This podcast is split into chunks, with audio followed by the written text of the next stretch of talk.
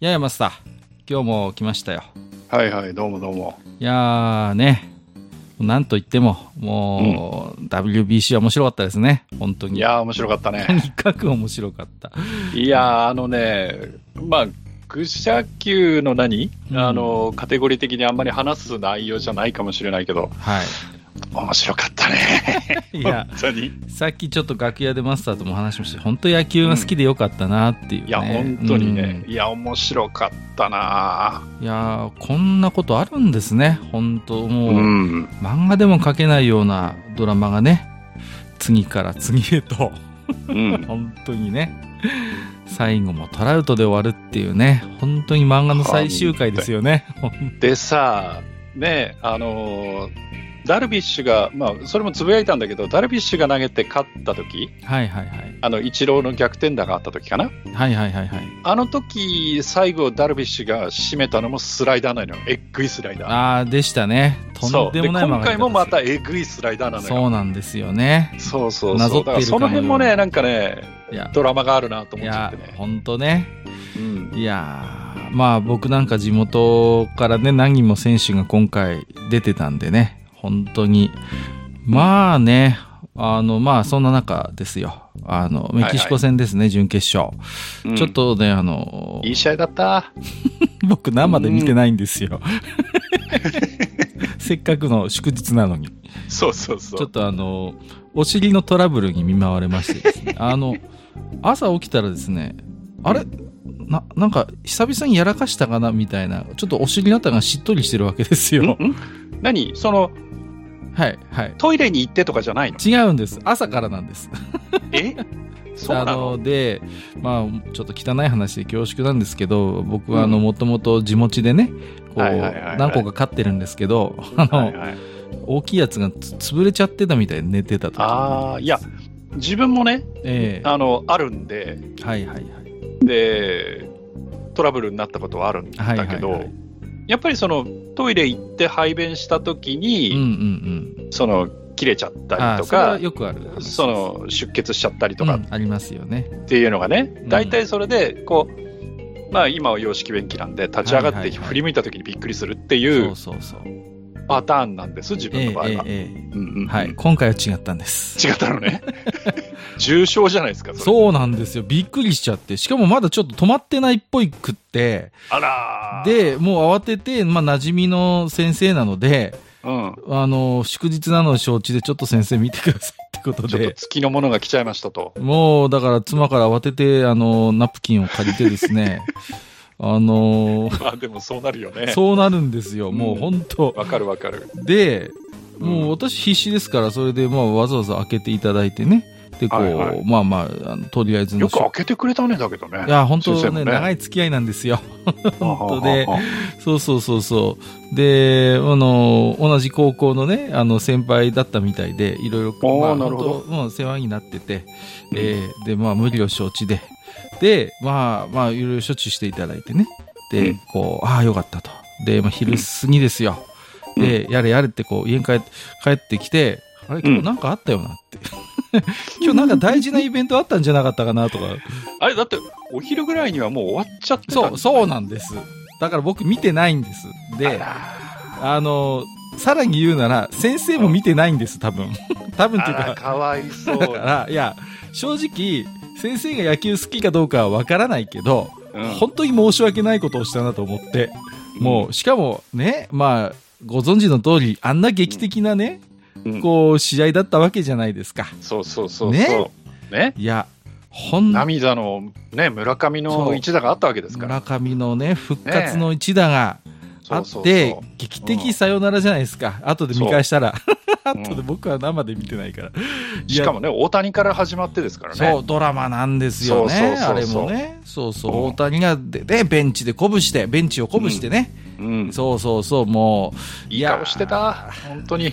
うん。その、一切合切を僕は見てないというね。それはあれだね、あの、菓子折りの一つも持っていかないとダメだね。いやいや、行きました。もう行きましたよ、早速。で、本だ当に、よね。本当に申し訳なかったと。で、うんね、私もね、本当はその時はね、本当必死になってて、焦っちゃって、全然そんなこと頭になかったもんですから、うんまあね、本当妻にもね、あんた本当悪いことしたよって言われて、ちょっうんと諭されましてね、本当に。うんまあまあ、まあ幸い、幸いというか、どうかわかりませんけど、まあ、あのーそんなに野球ファンではなかったそうですけど、ただ。ただまあね、国民的、まあ行事と言っても、イベントと言っても過言ではないでしょうから、うんまあ、まあ、見れる機会があったら見てたかもね、みたいなこと言われて。いやいや、猛省をしております。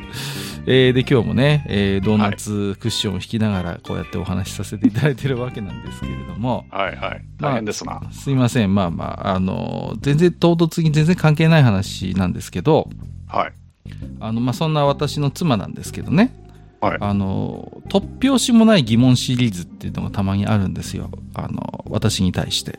あ、で、あの、私よりも妻は、えっ、と、5歳年上なので、あの、だだいたい多分マスターと私の中間ぐらいかなとは思ってるんですけど、はい。でね、あの、そそんな妻が、一昨日かな、唐突に、うんあの、昔、世界丸ごとハウマッチっていうクイズ番組あったよねって言われたんですよ。ああ、ありましああ、巨泉さんのね。はいはい、いい番組だったねって話をしたら、あれのオープニングで、巨船さんが入ってくる時に、いっつも石坂浩二とビートたけしが雑談してるんだけど、何の話してんだろうねって聞かれて、そんなこ、そんなこと知るかと思ったんですけど。いや、確かに、あの、そういうイメージはあるの。あの番組って、ほら、1枠が石坂浩二さんで、2枠がビートたけしさんじゃないですか。でいつもあの二人が仲良さそうにこそこそ、こそこそ話してんのよね、こう。はいはいはいはい。し進行中も。そう、うん確かに何の話してんのかなってあの当時気になったことはあったけど、なぜこの令和の、令和5年にそんなことをね、あの、僕にぶつけてくるのかと。うんこういうことがまあ実はちょくちょくあるんですよ。で、先週だったかな？先週は、もしあなたが、金ちゃんの仮装大賞の審査員に選ばれたら、うん何の仮装をしてあそこに座っていたいって聞かれて。そんなもんウィッチに決まってんじゃないの？いやーね、どうしましょうね。困っちゃってさ、うんいや、ただの魔女でもなんかつまんないじゃないですか。なんかこう、せっかく。まあねうん。いや、どうです？もしマスターが急に仮想大賞の審査員やってくれって言われて、あそこに座っまああの、あの番組の審査員って皆さん仮装するじゃないですか。はいはいはうんうん。何の仮装します？こい。どうしましょうね。う。うん。あー、困っちゃうな。いや、埴輪の格好したいところだけど、かぶり物は大変そうですけどね。うん、だから、そうなったらどうしましょうかね。うん。悩むでしょ。悩むのよ、本当に。うん。何いや、その悩み、必要？いや、だから、そのね、そうなんです。僕も、そのとこ、その場でひとしきり悩んだんですけど、うん僕は一体今何に悩んでるんだろうって、うん。こそうだよねう。そうなんです。このね、と、私の妻もなかなかのテレビっ子だったみたいで、そういう昭和とか昔のテレビのね、ふとした疑問をたまに私にぶつけてくるもんですから、ぶつけてもいい相手だと思われてるわけだね。まあそういうことなんでしょうな。まあ、でね、こう、でさ、世界丸ごとハウマッチ、なんとなく気になって、ちょこちょこっと動画にあるので見てみて、いや、あの、なんかいろいろ思い出してきちゃって、いい番組だったなと思って、あの、木曜夜8時ですよ。いや、あれは、やっぱりその、巨泉さんと、んね、たけしさんうんが、やっぱり、油乗ってた頃だから、そう、バリバリの頃なんですよね。うんだからやっぱその蝶々発信のやり取りみたいなのがね、そうそうそうそう。面白かったんですよ。うん。で、ちょっとこう、あれに出てくるたけしさんって、やっぱ他の番組とちょっと違って、ちょっと教養があるみたい、教養出してくる感じもあるし、なんかちょっとお上品なのよね、なんかこう。んうん。う、やっぱ巨泉さんと絡むときってね、こう、うん。うん。で、石坂さんは石坂さんですごいなんかね、やっぱ教養がある、こう、回答をしたり、へいちゃんね。へいちゃん、へいちゃん。はいはいはい。そうそう。はい。なんかね、そうそう、そう。うん。で、あとはさ、うん、いろいろ思い出すんですけど、あの、世界の通貨に詳しくなれるっていうね。あの、ああ、そうそうそう、ね。どこの国のそうそそう。そうの通貨の単位で答えてくださいだそう。そうそう。そうそう、そう。なんですよ。だから、うん。だかねらね。ディナールとか出てそうそう、ギルダーとかさ、まだこう、ユーロになる前ですよね、ヨーロッパがそうそうもちろん。そだからそう、国ごとにマルクとかさ、ね、ペソとかさ、うん。ね、もう、あれがすごい、なんか勉強になりましたよね。へえ、うんあ、こんな単で位なん、だ。確かその、うんえー日本円換算だとこのぐらいで考えてくださいみたいなそうそうそう。感じで。でやってたような気がする。あだから僕が見始めた頃って、アメリカのば、あのクイズだと、アメリカの舞台のクイズだと、1ドルは240円でお考えくださいぐらいから始まってたと思うんだああ、そのぐらいでしたか。そう。ところが、どんどんどんどん、円高ドル安でね、あの頃は、日本もこうバブルになってきてさ。で、そのうち1ドル160円でお考えください。ずいぶん上がったな、みたいなのを、あの番組で知るっていうね、こう。うん そうそうそうそう。それをね、すごいよく覚えてますね。だから、あ、通貨って生き物なんだなっていうのを、なんとなくこう、あの番組で子供心にね、こううん知ったし、世界に面白い単位のね、こう、通貨があるんだなと思って。で、あの番組が素敵なのは、ちゃんとお札も見せてくれるのよね。これあが、あ、そうそうそ、そううこうね、うんうん100ギルダーですとか、これが1000ペソですみたいな感じでさ、あれもちょっとさりげない演出なんだけど、いいなと思ってね。ああいう本物を見せてくれるっていうね。うんううんん。いや、いい番組でしたよね。なんかこう。ナレーションはあの人でしたよね。小倉さんでしたよね。すごいこう。あ、そうそう。で、小倉さんもまさに油の乗ってる頃でさ、こう、うんあの独特の甲高い声で早口でまくし立てるのよね。こう。うんうんうんナレーションでね。うんうん。なんかいろいろ思い出すけど、本当あれですね、あの頃のクイズ番組で僕一番好きだったかもしれないな。そうそうね。まさかね、後年ね、小倉さんがあんな生意気にこう朝の番組やるようになるとは思わなかったよね。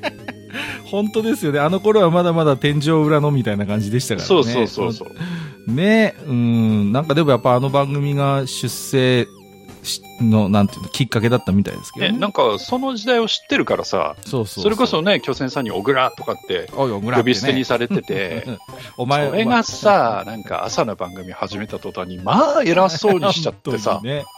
うんそうそうそうそう。こんなに変わるもんかねとは思いましたよね。そうそうそうそうやっぱあの頃知ってますからね、我々はね。うんうん、そうそう。ね、ケント・ギルバートとチャック・ウィルソンが各週ぐらいで出てきてさ、うんそのうちケント・デリカットがそこに入ってきてさ、いや、そうそう、ユタは田舎じゃないよとかってね。そう。必ずあのそうそうそ、メガネでこう、目を大きくするっていう、あの、持ちネタがあってさ、こう、ビヨーンってメガネを離してさ、それこそチャック・ウィルソンがケチャックとか言われてたんだよね。そうそうそう。あのそう、ケチでね。うんいつも低く見積もるんですよ、こう。そうそうそうそうあのね。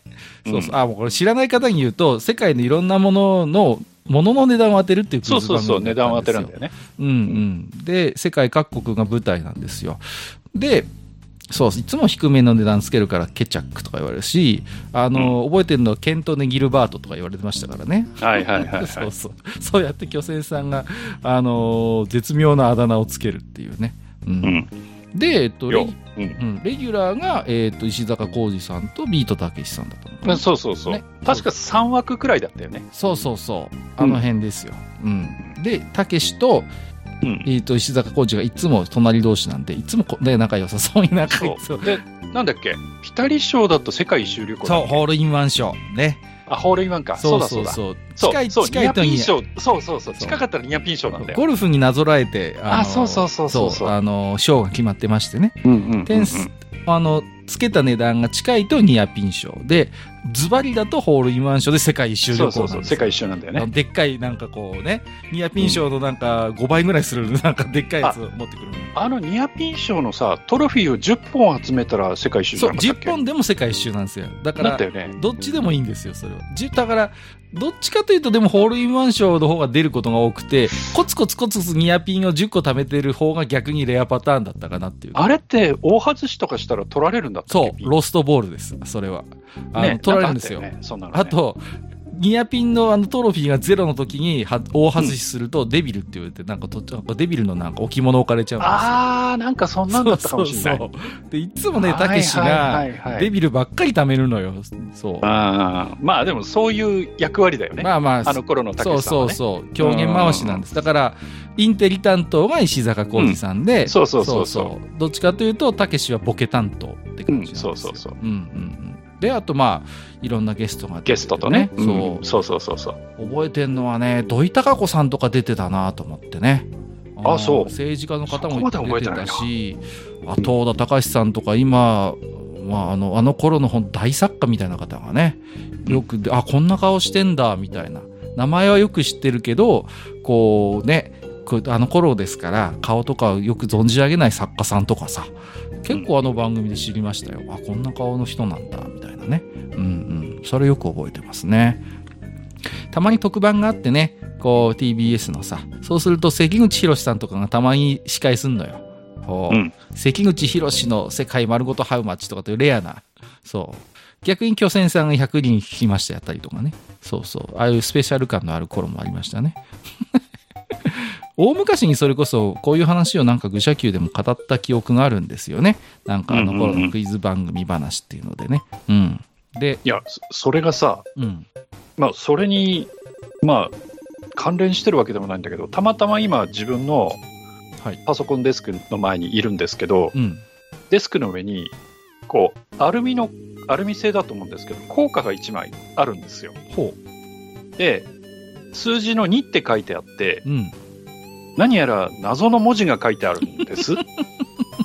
ほそれで、う。うん。裏をひっくり返すと、うん。なんとなく読める感じで、こう、文字がダーッと書いてあって、はいはい。それを読んでいくと、ソーシャリスティカ・フェデレーティブうん。リパブリカ、これはユーゴスラビアかな。とかっていうはいはいはいはい。効果が、たまたま今テーブルの上にありましてね。すごいじゃないですか。じゃあ、ユーゴスラビアの効果かもしれない。だから、まあさっきたまたまうんそれ関係なく言ったんですけど、ディナールっていうのがまさにああ、そうなんだ。ユーゴの通貨なんですよ。あ、2ディナールですか、じゃあ。いや、ところが、えその、これはえ。うん。もっとその下のあなんだっけ単位で、えっとね、なんて言うんですか今ちょっと補助通貨って言うんでしたっけ、えっと、そうそうそう、ウどィキペディアを今ちょっと開いてみたんですけど、ドルにおけるセントみたいな話ですよね。そう、なんかね、パラっていうのがあるらしいんですよ。パラ。パラ。ディナールの下だから。その2パラなのかな、2パラ。うん、っへえ。ていう効果がね、たまたま今、テあらまーブルの上にありましたわ。へえ、そうなんだ。いやいやいや。これな後であの、この、この話、あの、ええ公開された後で、はい。ちょっと、ツイッターに上げときますわ。はい。ぜひ、ハッシュタグ愚者のちょっと珍しいのあったんで。はいはい。いいですね。はい。なんかでも昔はなんかこうか親戚の人とかが海外旅行に行くと、お土産でなんかそういそううそうそうそうちっちゃい効果くれたりしましたよね。いや、そしてさ、ほら、何？うん。あのーお札だと、うんうん要はその、変え、向こうに行ってうん。変えてそうそう使うけど、うんお釣りで出た効果っそう。て、うんうんうん。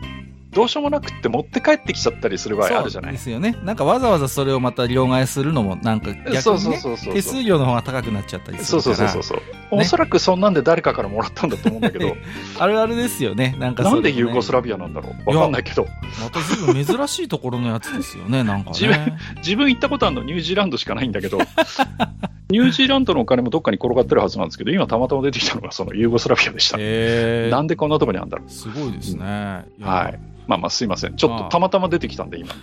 いや、はい。でちょっとさやっぱあのあのねあの頃のクイズ番まあ特に「丸ごとハウマッチ」ってなんかすごくこう、うんうんねバラエティいや面白かったっすよあれは面白さとその教養みたいなのも一方であってそのくやっぱりこう物の値段ってやっぱその国のこういろんな政治とか社会の情勢を必ず反映するじゃないですか。でねだからやっぱりこうなんかね例えば車があんまり手に入らない、うん、とあの頃ですよあの頃国だと中古車の値段がやたら高かったりみたいなねうん。ことがあったりとか、あのーなんかそのやっぱ物の値段でその国のこう社会とかがこう透けて見えるんですよねこう。はいはいはい。うん、だそういう、だから本当にいい番組だったなと思って。やってることはシンプルでね、世界のいろんなものにただの、ものの値段を当てるっていうクイズなんですけど、いや、だからやっぱりその辺って、その、巨泉さんの持ってるう、んその、なんていうの、知的好奇心うんうん。とかそういうものが、やっぱ番組作りに反映されていて、そうね。だから、こう、見る側もやっぱりそういうところを刺激される。うんうんう。うんん。なんかそういう番組になってたなっていう。だかあら、クイズダービーなんかもそうじゃない？そうですね、クイズダービーただのクイズ番組じゃないっていうね。そうそうそうそう。うんだからね、だからそれで言ったら100人聞きましただって、やっぱりね、あの、その時の、その、ね、日本人がどういうことを思ってたのか、あれもアンケートの結果が番組ですから、うんううんん。うん。ね、それを当てるっていう内容でしたしね。うん。はいはい。だからね、まあこれは、すいません、自分がおじさんだからそう思うんでしょうけれども、うん。なんか今のクイズ番組ってちょっと薄っぺらな気がしてね、なんかこそもそもクイズ番組って何やって、ああ、そっか、なんか東大生がどうたらとかう、っていうのをやってるか。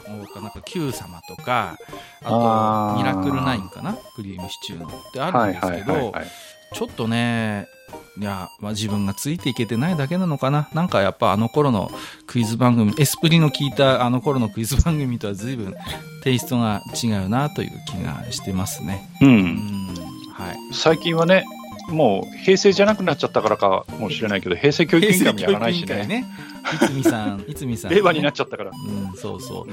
あれも、たけしさんとね、いつみ正隆さんが司会で、うんうんなんていうのかな、あれも、ちょうど、こう、お受験ブームっていうか、こうね、本当にそういう頃だった、受験戦争みたいなのがあの頃のバックボーンとしてあって、うんだから、その、なんていうのかな、加熱するそういう、ね、お受験事情みたいなのを、どこか半分おちょくってるみたいなところがあって、うんうんうん。で、ね、で、こんな子供が解くこんな問題を大人が全然わかんないみたいなそういう逆転を楽しむ番組でしたよね。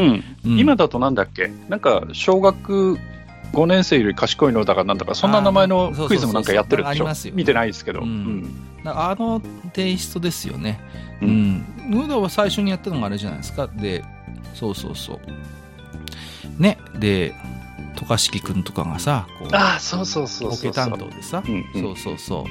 日本三景を答えよって言われて、よく覚えてるんですけど、谷系、小倉系、有村系っていう、なんか確か答えを出してたのは、強烈に覚えてますね。それはさすがに脚本なんじゃないかな。出来すぎのような気がしますけどね。はいはいはい。まあまあまあ、あの、ね、平成教育委員会って言えばさ、うんあの、我々みたいなマニアとしては、やっぱり一言言っておかなきゃいけないのは、あの、問題とか出る時の、あの、ピヨっていう音がファミコン版ウィザードリーのポイズンニードルの音っていうのは言っとかないといけない。そうそうそう。あれね。はいはいはい。ああいうこれは言っとかなきゃいけません。はい。電子音を結構クイズ番組ってよく使うんですよね。で、うんあの、ピロって音はどっか聞いたことあるなと思ったけど、あれはまさに、あの、ポイズンニードルアスキーの頃のうんポイズンニードルの、版のね。そうです。あの、音ですよね。うん。はい。これは言っとかないといけません。言っとかないとね、我々的には。愚者級的切り口はそういうことになりますはい。。そうそうそうそううん。うんうんまあね、まあ楽しい話は何度しても楽しいんで、まあそういうクイズ番組の話をまたしてもいいかなと思ってるんですけどね。はい。えー、と、まあ、えー、でですね、今日何をおしゃべりしようかと言いますと、あの、まあこうこういうのが続くんじゃないのね。ああ、違うんです。これメイン違うんですね。あすいません。はいはい。まあメインでもいいんですけど、あはいはい。のー2月の下旬にですね、これ、大ボスさんからつぶやきをいただいてたんですけど、まあ、はいはい。えーせっかく愚者の宮殿が昔の音源、それこそ第1回から聞けるようになったので、うんうんうんあなたの個人的おすすめ会を教えてということで、はい。えーハッシュタグおすすめ愚者級ということでね、はい、はいはい。あのつぶやいていただいているんですよ。うん。で、えっ、と、まあ、それに、まあ、公式としても乗っかりまして、えーはいじゃあ皆さんの、えーおすすめ愚者級何ですかということで呼びかけましたところ、うんう結構ね、皆さんから、えーつぶやきをいただきましたので、はい。えーそれをちょっとね、今日はご紹介をしていきたいなと、えー思っているんですね。なるほどはい。はいじゃあね、えー早速紹介していきましょうかね。うんうんで、えっと、まずじゃあそんなね、大ボスさん、えーですけれども、えーは私のおすすめ会はこちらということで、えー地下56回、あ、随分浅い回を辿っていただいて、えーうん TRPG 氷河期に何があったのか、そもそも氷河期って、ということで、お話をさせていただきました。自堕落斎さんに語っていただいたやつだね。そうですね。えーうん自堕落斎さんにゲストでお越しいただきまして、まあ、あのー、ジダラクサイさん、まあ、TRPG の経験が豊富な方なので、うん、えー、TRPG に、まあ、氷河期と、まあ、よく呼ばれる時期があったんですが、うん、えー、それが何であったのかっていう話をしようと思っていたんですが、えー、よく覚えてるんですが、自堕落斎さん的にそもそも氷河期なんていうのはなかったという、こうね、うん、えー、非常につかみのいい話を展開していただきまして、うん、あれこれをそもそもそこまで流行ったことがない、ね、ないっていう、まあそういうことをおっしゃってて、非常に個人的にも納得したんですけれども、うんうん、ね。で、まあ、ちょくちょく、ジダラクサイさんとは、この TRPG 絡みのお話をね、この後もさせていただきまして、えー、うん、最終的にはもうね、セッションの模様をそのままポッドキャストでこう、えー、届けるところまで至るということになった、うんうん、最近だと世界観の話でしたっけ？はい、そうですね。で、うん、実は新シリーズの収録がすでに始まっておりまして。そうなんか。はい、相当ぼやかれましたね、またね。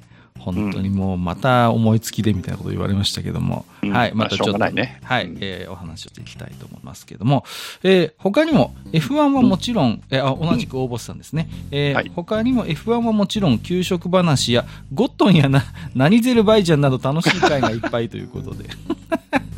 はいはい、はい、いろいろあるんです。そうなんです。うんまあね、えー、ゴットンの話は、まあ、全然違う話をしてたんですこれ、ゴットンとナンゼルバイジャンは弱枠だっけ弱枠だったと思いますよ。ねはい、うん、そうです。給食話は本編でやってたと思います。うん、はい。そうなんですよ。はい、給食もね、なんかまた違う切り口でちょっとやってみたいなって気がしないでもないですけどね。はいはいはい。いや、うん、本当にそうでして、あの、ちょうどね、だからあの頃は、まだ息子は当然小学校通ってなかったんですけど、はいはいはい、息子が小学校通い始めてあの献立表が来るんですよ。うんこうねいやだからさあのー、やっぱりあの頃と違うなって思いますよいろいろ見てても。うん、うん、やっぱ僕の頃はその半分はパン食だったんですよね。うん。うん、で、えっ、ー、と、コッペパンよりむしろ食パンが出ることが多くて、食パン2枚に、えっ、ー、と、ジャムみたいなね。うん。その辺はやっぱりその年代とあと地域の差が出るんだろうな。うん、うちは、うちはもう、えー、っと、100%パンで、はいはいはい。えー、っと、小学校の高学年になって初めて米飯給食というのが始まったんですよ。米飯ね。はいはいはいはい。うん、いやーね。あれです、ね、それまではもう本当にコッペパンばっかりで、たまに、たまに食パンと、はいはい、はい、あの、1枚もののスライスチーズが出てくるっていう、うん、牛乳ってパックでした？瓶でしたパックでした。最初は三角パックでした。はいはいはいはい、うん、あうちはねもうずっと瓶ですね。もう。瓶はね経験ないの。であのあなた方その時も確か言ってたと思うんだけど、はい、あのミルメイクの経験がないのよ。いや、この話よく覚えてますよ。うん、ええー、って思いましたもん。ミルメイク知らないんすか？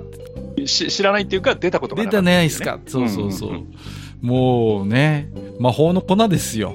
もう、牛乳がコーヒー牛乳になるんだから。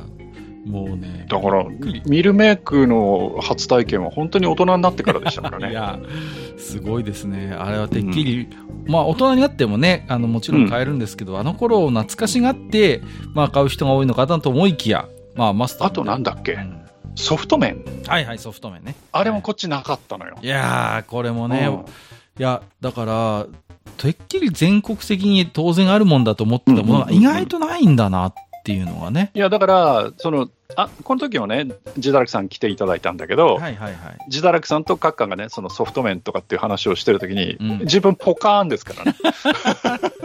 なんだろうっていう。そうですよね。ソフト麺っていうものがそそもそもわからないはいはいはい、うん、そもそもね。そうですよね。うん、そうあのね。そうなんですよ。で、あの、はい、ね、アルマイトにこう、シチューとか、なんか、ミートソース系のとか、カレー系の。アルマイトでもなかったしね。アルマイトじゃなくて、プラと。樹脂、樹脂でした、ね。樹脂ですか。うん、ああ、そこも違うな。いろいろやっぱ違うんだな。うん。えー、そんな感じの、えー、はい。またやりたいですね、給食もね。そうですね。給食話もまた、うんうん、最近あの、大変、あの、頼もしい、えー、感想というかコメントをいただきまして、面白い話は何度聞いても面白いので、何度喋っていただいても結構ですということで、えー、リスナーも忘れてるのでっていうことで、あの、いや、でもさすがにね、まるっきり同じ話をするわけにはいかないから、ね、まあ、まあ、もちろんそうなんですけどね、うん、はい。えー、歓迎ですという、大変あの心強い、えー、コメントいただいて。おります。えっ、ー、と、羊さんいただいておりますね。おすすめ愚者級。やはりこの前後編何度聞いてもいい。背筋が伸びるということで、僕の二次元恋愛遍歴前後編ということで。うん、ああ、なるほど。はい。はいはい、地下134回でしたね。いただいております。ありがとうございます。はい。えー、まあ、あの割とこれ系は好評でございましてね。はい。何喋ったか覚えてねえな。覚えてみないですか？いやいやいや、ぜひ、覚え。いや、それこそ森行の話もしてたような気がしますよ、マスターは。いや、あのーうん、森行の話は、まあ、鉄板というか自分の中ではもう本当にあの、はいはい自分の人生とくっついてしまったので、もうね、まあ、この時も言ってますけどね、はいはい、避けては通れないという感じ、ねうん、だからね、小さい時から、まあ、この間も松本零士先生の話をした時にも言ったかもしれないけど、はい、その雪っていうその響きがとにかく好きで、その古代君が雪ってその呼び捨てしたり叫んだりするのにすごく憧れてい。たっていう小さい時にね。そうですよね。うん、で、自分が結婚してみたら自分の嫁さんの名前が雪だったっていうね。もう、そうそうそう。ごちそうさまでしたって感じです、これがね、本当にあるんです。確かに二次元恋愛遍歴の時は最後に僕ちょろっと言ってたかもしれないです、ね、あ、本当ですか？うん。いやあのね、えっ、ー、と、今、ちょっと参考画像みたいなの見てますけど、いや、はい。あの、ドビームシさん、確かいらっしゃっててね。ああ、そうでしたっけ？そうなんですよ。うんうん、いやー、まあ、僕はね、これもよく喋ってますけど、僕はあの、ワンダー3のボッコ隊長から。あはいはいはい。んですけど、はい。言ってましたね。そうそう。あー、浅利義藤さんとかの、やっぱり、出てるな。うん、あー、はいはい、ブラックラグーン、ラグーンレビーとか。あれ？はい、テント張ったよ。あ、それは違う時だな。ごめんなさい。はい。パトローナーの南雲隊長とかあ、ぷよぷよのウィッチとかも出ますね。はいはい、あ、これ、うん、じゃあ、あの、ぜひ、あのー、あれですね、134回のブログの記事見ていただくと、えーうんうんうん、この頃一生懸命、あの、画像をですね、あの、はい、ピコシコ貼り付けてましたんで、はい、皆さんの二次元恋愛遍歴見れると思います。うんうんうん いや自分も聞き直してみます。ぜひぜひ、はい、あ、結構アイマス勢からも出てるんだな。はい、うん、えー、ありがとうございます。えっ、ー、と、お次は、坂瀬プラスさんですね。おすすめ愚者級。やはりここからの流れは外せないということで、これはですね、えー、それこそ、えー、愚者級 TRPG 部第1回ということで、ゴブリンスレイヤー TRPG ですね。うん、えー、ジダラクサイさんがついに、えー、ゲームマスターとして、えー、うん、指導したということでね。はい。長いキャンペーンになりましたね、これもね。長いキャンペーンになりました。1年以上やってたんじゃないですか。うん、はい。いや、でももう、あの、お話的にも非常に、あの、プレイヤー側としては楽しかったですよ。いや、あの、うん、非常にリスナーさんからも好評で、うん、はい。あのー、よかったですね。まあ、自堕落斎さんは大変だったと思いますけれども、はい。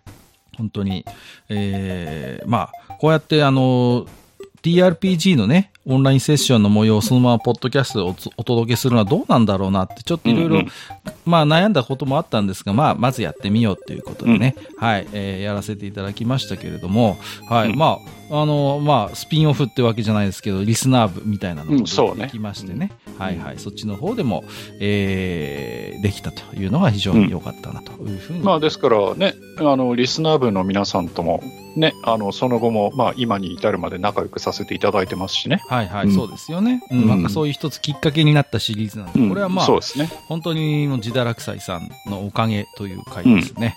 まあ、あとご参加いただいた方にもね、本当感謝したいシリーズですね。あとはね、ハイニーのハルバードのおかげっていうね。はい、壊れ武器だったからな。本当にね。本当にね。強すぎたね、あれはね。いやー、ぶっ壊れですよ。まあ、強かった。ズンバラリンでしたからね。えーありがとうございます。黒柳小鉄さんのおすすめ愚者級。こ ちらですかねということで出ました。えー、地下181回、僕のあなたの業の深い性癖選手権ということで、はい、いただいております。ありがとうございます。えー、これもかなりギリギリの えっとね、ギリギリの話をしておりますね。はい。そうですね。ねはい。ぜひぜひね、で、これはゲストにね、やすさんにもおいでいただきましてね。はい、あ、そうでしたっけ？そうです、そうです。おしゃべりあ、そうだ。あの、埋まってる人がいいとかってやすさんおっしゃってたんだ。そうそう、なんか埋まっている、身動きの取れない、そうだそうだ。女性がいいっていう。言ってた言ってた。もうね、あの、内角一杯のボールをズバンと放り込んできたのはこの回です、ね、かなり、かなりビーンボール的ですけどね。そうですね。はい。なんか、ああいう、そういう動画を探して見てるとまで言ってましたからね、あの時のさんはね。まあまあまあ、そのぐらいまあまあまあまあ、まあ、詳しくは、え、違い181回を聞いていただいて。まあ、あの、本当ね、えー、結構、はい、うちの一応番組は、あの、性的な内容は含まないっていう、あの、ポッドキャストにね、あの、チェック入れなきゃいけないんですけど、うんうん、ちょっとこの回は、ちょっと怪しいです。ね、あの、出演者、それから、あの、投稿者がどんどん怪我をしていくというタイプ、ね、そうです。もうみんな、我も我も、はい、あの、レミングスのごとくですね、なぜかこう、弾頭台に登る、弾頭台に登る回でしたね。はい、面白かったです。はい。えっ、ー、と、次はですね、あ、スーパーウトサさんからいただいております。ありがとうございます。はい、スーパーウトサさんのおすすめ愚者級。にごりさん回好きです。ババア妖怪シリーズもここから始まったのかなということで、うんうんうん、はい。えー、これはですね、地下47回、えー、表舞台に出てこない、出てこられない残念妖怪の話ということで、はいはいはい、はい、一連のですね、妖怪シリーズの初回だったかなと思いますね。うん、はい。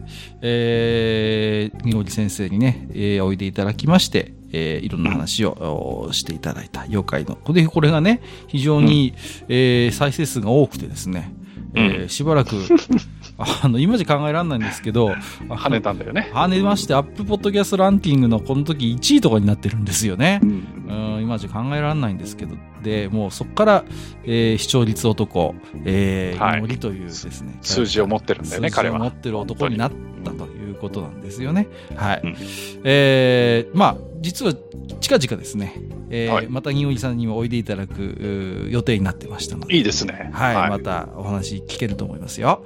ありがとうございます。はい、えー、お次はですね、スーパーウトサさん、まあ、再びですね、えー、おすすめ愚者級。あるあるネタの中で塩辛をご飯に隠して記憶をなくす作法はひときわ輝いてましたね、ということで。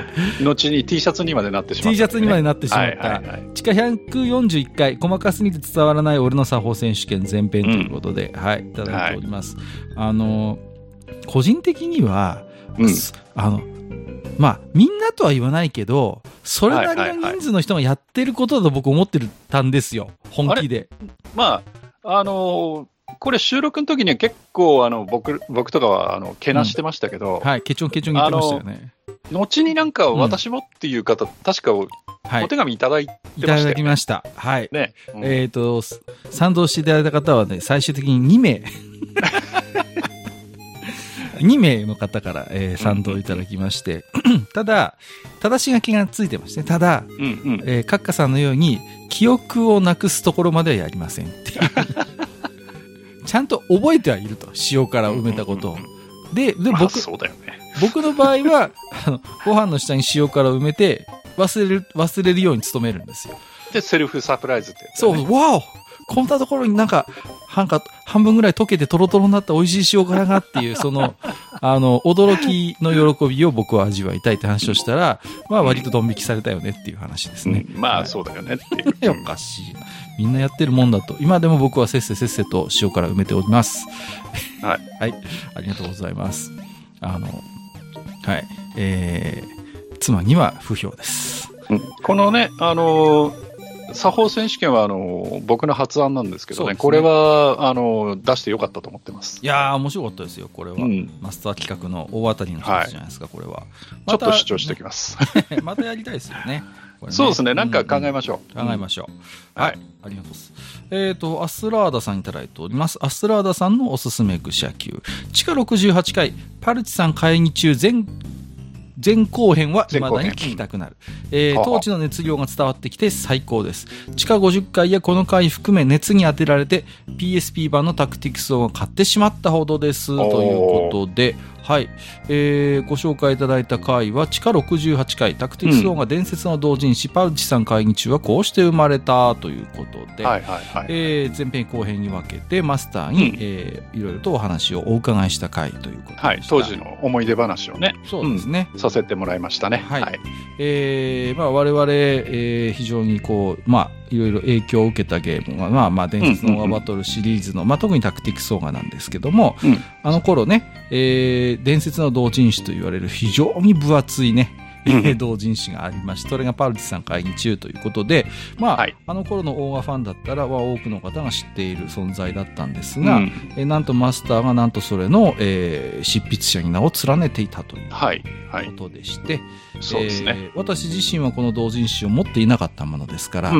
いろいろ聞きたいことがあってね、そう、うん、それこそ松野さんにインタビューまでしたりしてね、いわゆる、その、普通のファンブックとはだいぶね、ね、あの、もう熱量がそれこそアスラーダさんの言うように違うなというのを感じていて、うん、うん、うんうん。だからね、その話をマスターから聞いた時には本当に、なんか僕がそれこそニコ生でタクティクスオーガをやってて、実況してて、なんかそういう同人誌があってみたいな話をしてた記憶があるんですよ。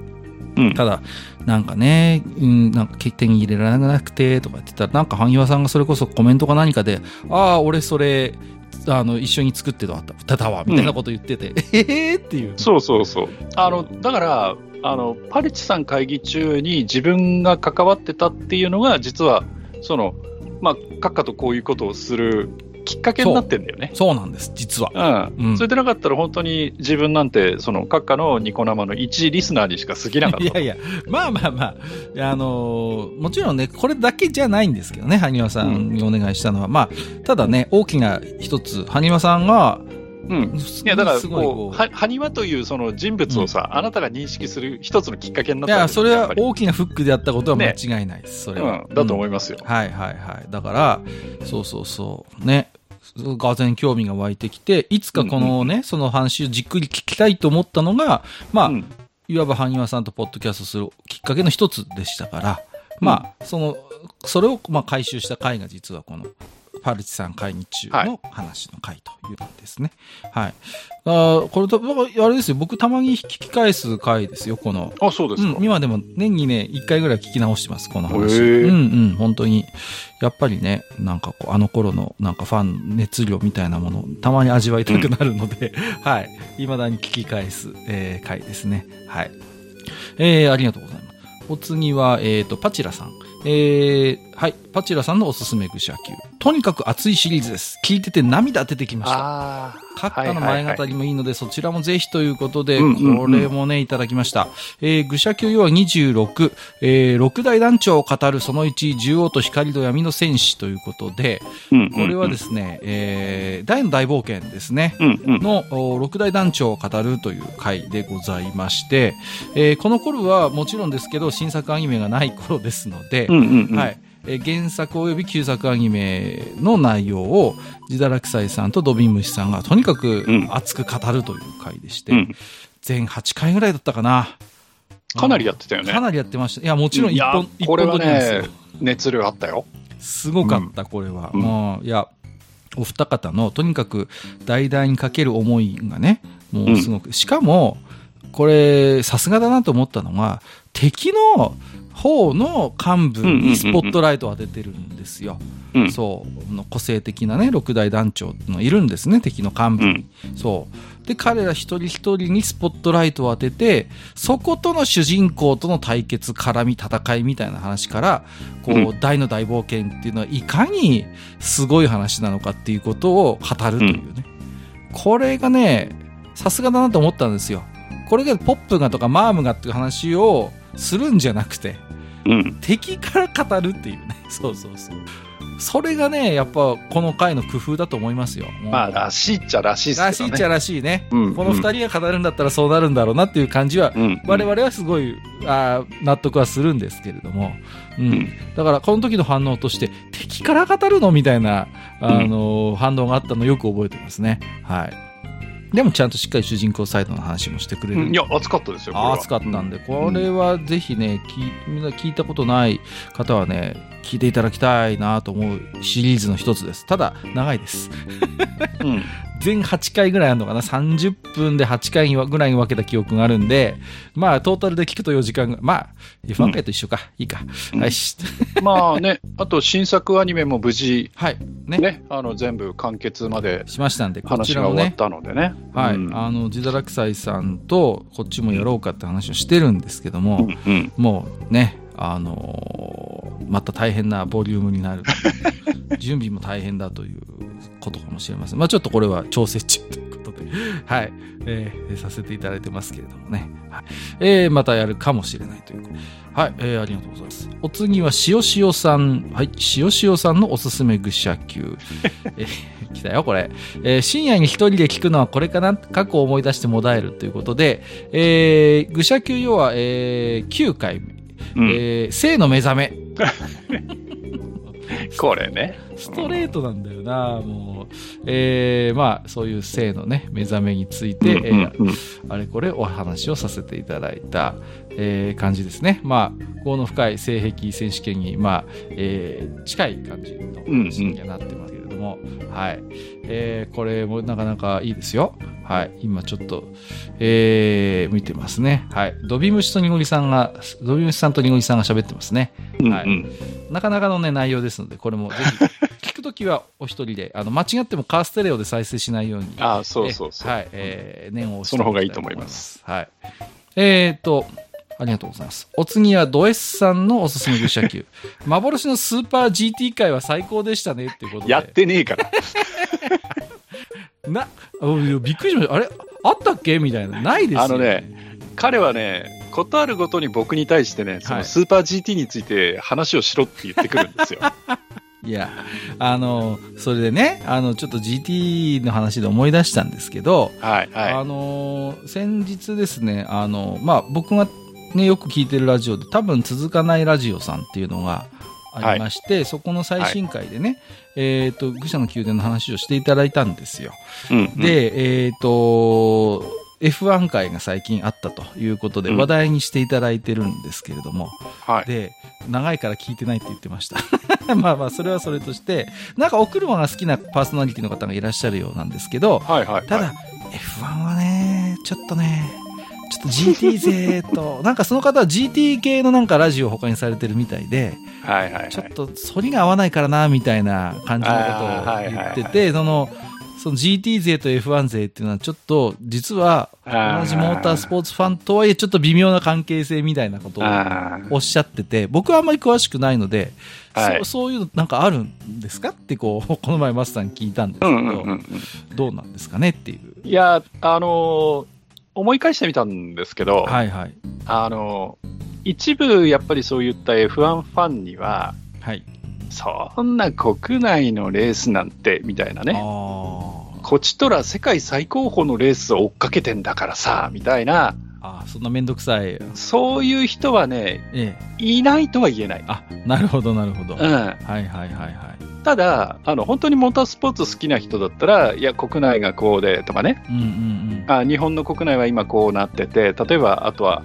FIA の方の本当国際的なやつでも F3 で今誰が調子よくて、勢いがあって F2 で誰がよくてみたいな、そのうち F1 に来るんじゃないかみたいなね。もちろんそういう、その、えー、なんていうかな、ボーダーレスというか、はい、本当にモータースポーツが好きで見てるっていう方もたくさんいらっしゃるはずなんですよ。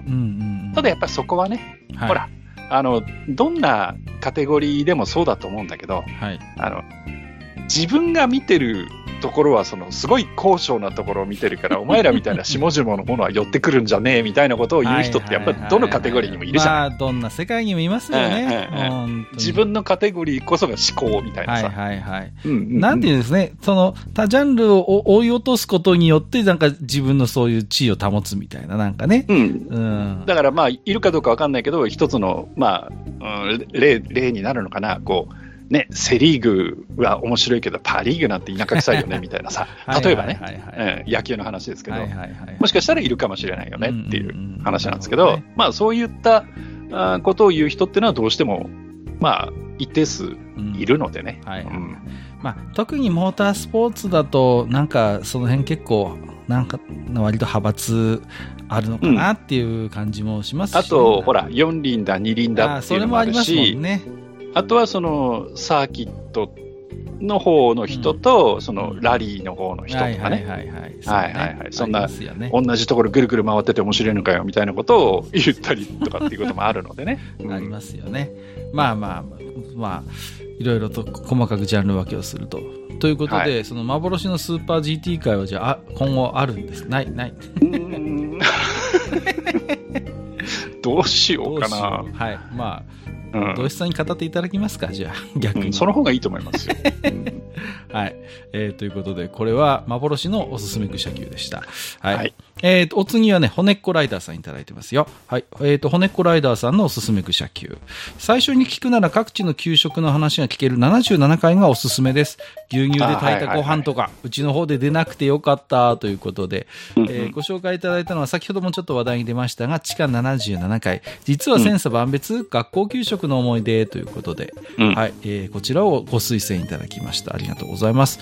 この回も確かに聞き直すとね、面白いのよね。こう、うん、それこそ骨っこライダーさんのおっしゃるように、全然地域によって、意外と、だから、この時には僕喋ってるんですけど、割と、共通の話になるのかなと思ってやったんですよ。あるある話になるかと思ったら、いや、実は全然違ってて、え、そんなの知らないみたいな話が割となって、うん、そうそうそう。だから意外な展開したけど面白かった回ですね。うん、これね、確か、確か自分の発案だったと思うんだけど、はいはいはい。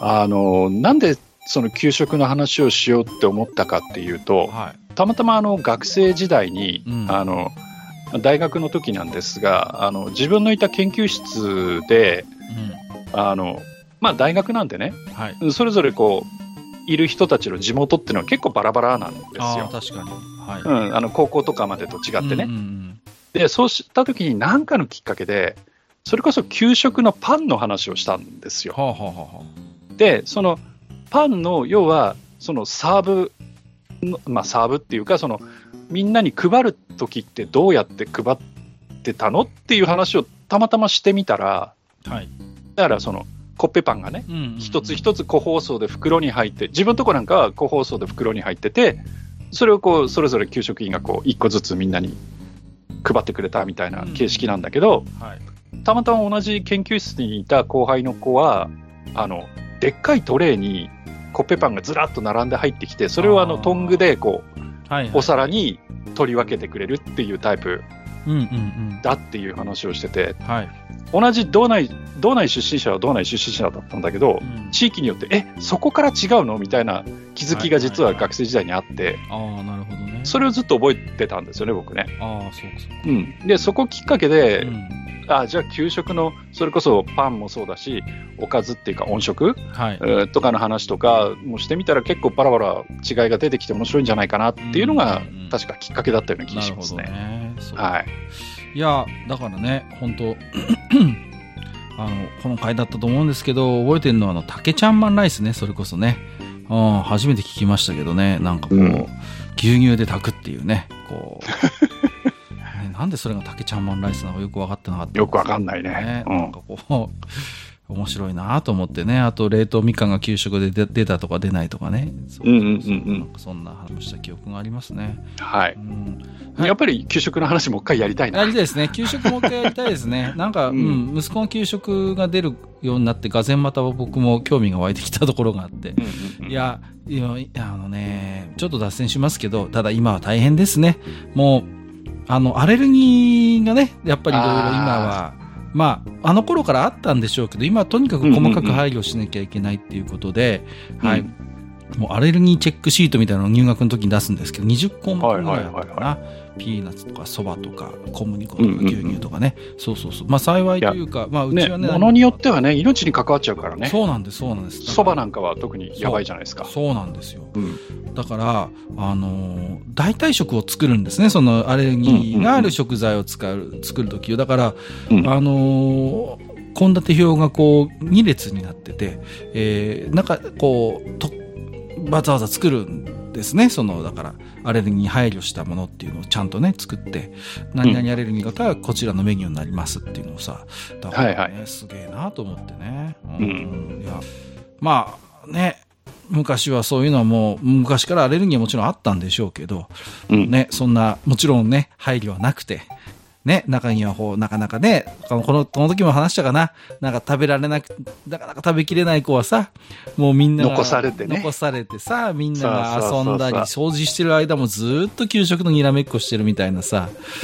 うん、まあそういう時代でしたわ。うん、うん、今思えばね、ちょっと本当にかわいそうだし、惨めだしね、うん、と思うんですけど、それが、まあ、あの頃は当たり前だったっていうね。うん。なんかいろいろだから、メニューだけじゃなくて、その給食っていうもののなんかね、持っている、こう、なんか文化とか、やっぱこう、っていうのも、やっぱ時代でどんどんどんどん変わってきてるかなっていうのはありますしね。うん。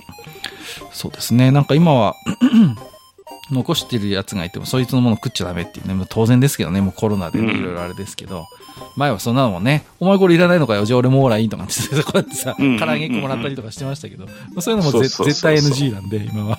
本当にね。いや、いろいろ大変になってきてるなと思います。はい。えー、ありがとうございます。さあ、えー、ということで、最後のご紹介ですかね。えーと、もちおさんからいただいてますよ。はいはい、ありがとうございます。えー、もちおさんのおすすめ愚者級。おすすめ回は自分がゲストで出演させていただいた198回と、いわゆるゲーセントーク回全部と言いたいところですが、えー、自分は仕事柄この回が外せないですね。とても真面目な回でいろいろと考えること、思うことが多い回でしたということで、えー、ご推薦いただいた回は、地下99回、えー、愚者道書店、えー、松浦信也母さんごめんということで、はいはい、はい、はい。このね、えー、うん、一冊の本をテーマに、えー、うん、おしゃべりをさせていただいた回ということになりますね。はい。はい、えー、と、結構まあ、前の回にはなるんですけど、私もよく覚えてますね、この回はね。うん。うん、で、ちょうどね、まあ、あの、マスターの家の方でもね、えー、そうですね。そうそうそう、そういういろいろ介護をめぐるいろいろな、うん、えー、まあ、えー、状況があって、うんうん、まあ、そういうのも含めてっていうところでね、そうですね。だから、あの、そもそも松浦さんって科学ライターの方なんだけど、うん、たまたま自分のお母さんがそういうことになって、介護をしなくてはいけなくなって、えー、全くそういうことを知らなかった中で、いろいろ経験して失敗もあり、えー、あとはこう、ね、周りに助けられて、なんとかその、えー、お母さんの介護が軌道に乗っていくっていう話でね。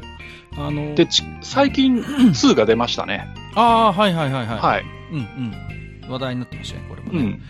うん、あのこの時も喋ったと思うんですけど、まあ、もともと松浦さんって非常にこう、冷静でね、まあ、もちろんね、うん、科学ライターという、まあ、えー、本業の、うん、まあ、えー、あれもあると思うんですけれども、はい。あんまりこう、感情的にならずに、割と冷静にこう、そういうね、いろいろと、お母様の状況が悪化したりとかっていういろいろそれで新しい問題がね出てきて、まあ、それにまたいろいろ考えて対策をするみたいなことを結構冷静なタッチで書かれてるんですけどでそんな松浦さんでもやっぱりこう、うん、そんなお母さんにね、えー、手を挙げてしまったんだったかな、うん、うん、そうです。そうだよね。そう、うん、っていうことがあってだからこれだけ冷静にこういろいろとクールにちゃんと状況を把握してできる人でもそういうふうになっちゃうんだなっていうねこうなんていうのかな。うん。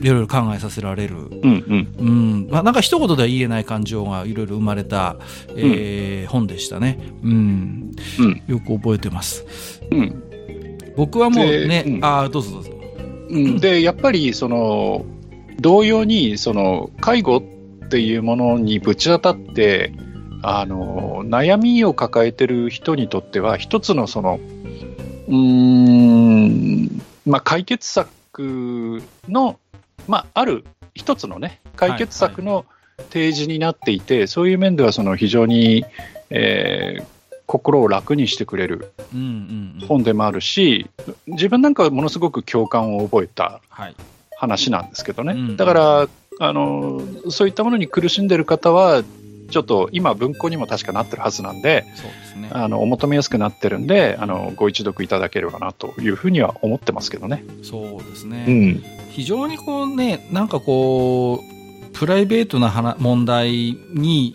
捉えがちで、うん、孤立してしまうんですよね。こう、うん、あので、なんかこう、介護のそういうストレスで自分がどんどん壊れていくんですよね。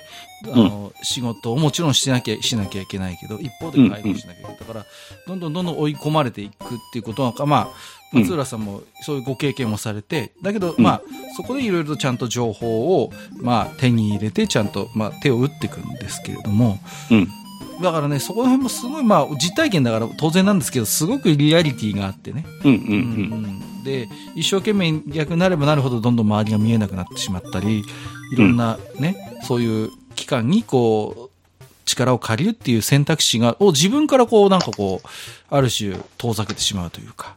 うん、うん、で、まあね、おそらく今こういうことがもう本当に日本のあらゆるところで起こってるんでしょうから、うん、うーん、ちょっとね、いろいろ考えさせる。まあ、ちょっと珍しくね、愚者級では、えー、本当シリアスに、うん、えー、お話をさせていただいた回だったんけれども。はい。うん。あ、でもこれを挙げていただいたということです。まあ、さすが、うん、えー、もちおさんですね。ありがとうございます。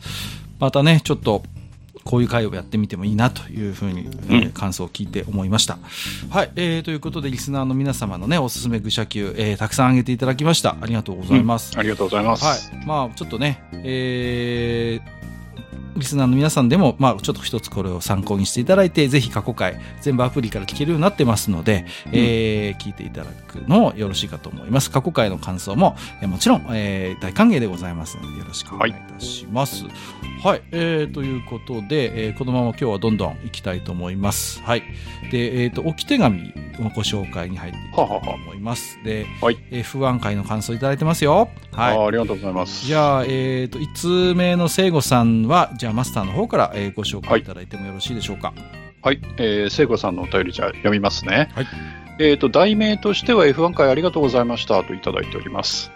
えー、埴輪さん、閣下さん、こんにちは。大変ご無沙汰しております。聖子です。えー、どれくらい、えー、ご無沙汰かと確認してみたところ、えー、21年7月のおもちゃゲームにまつわる悲しい思い出選手権以来でした。えー、1年半以上も間が空いてしまっており、大変恐縮です。えー、そんな武将の私がなぜまた急にお便りを出そうかと思ったかというと、今このタイミングでぜひともお二人にお礼をしたいと強く思ったからですといただいております。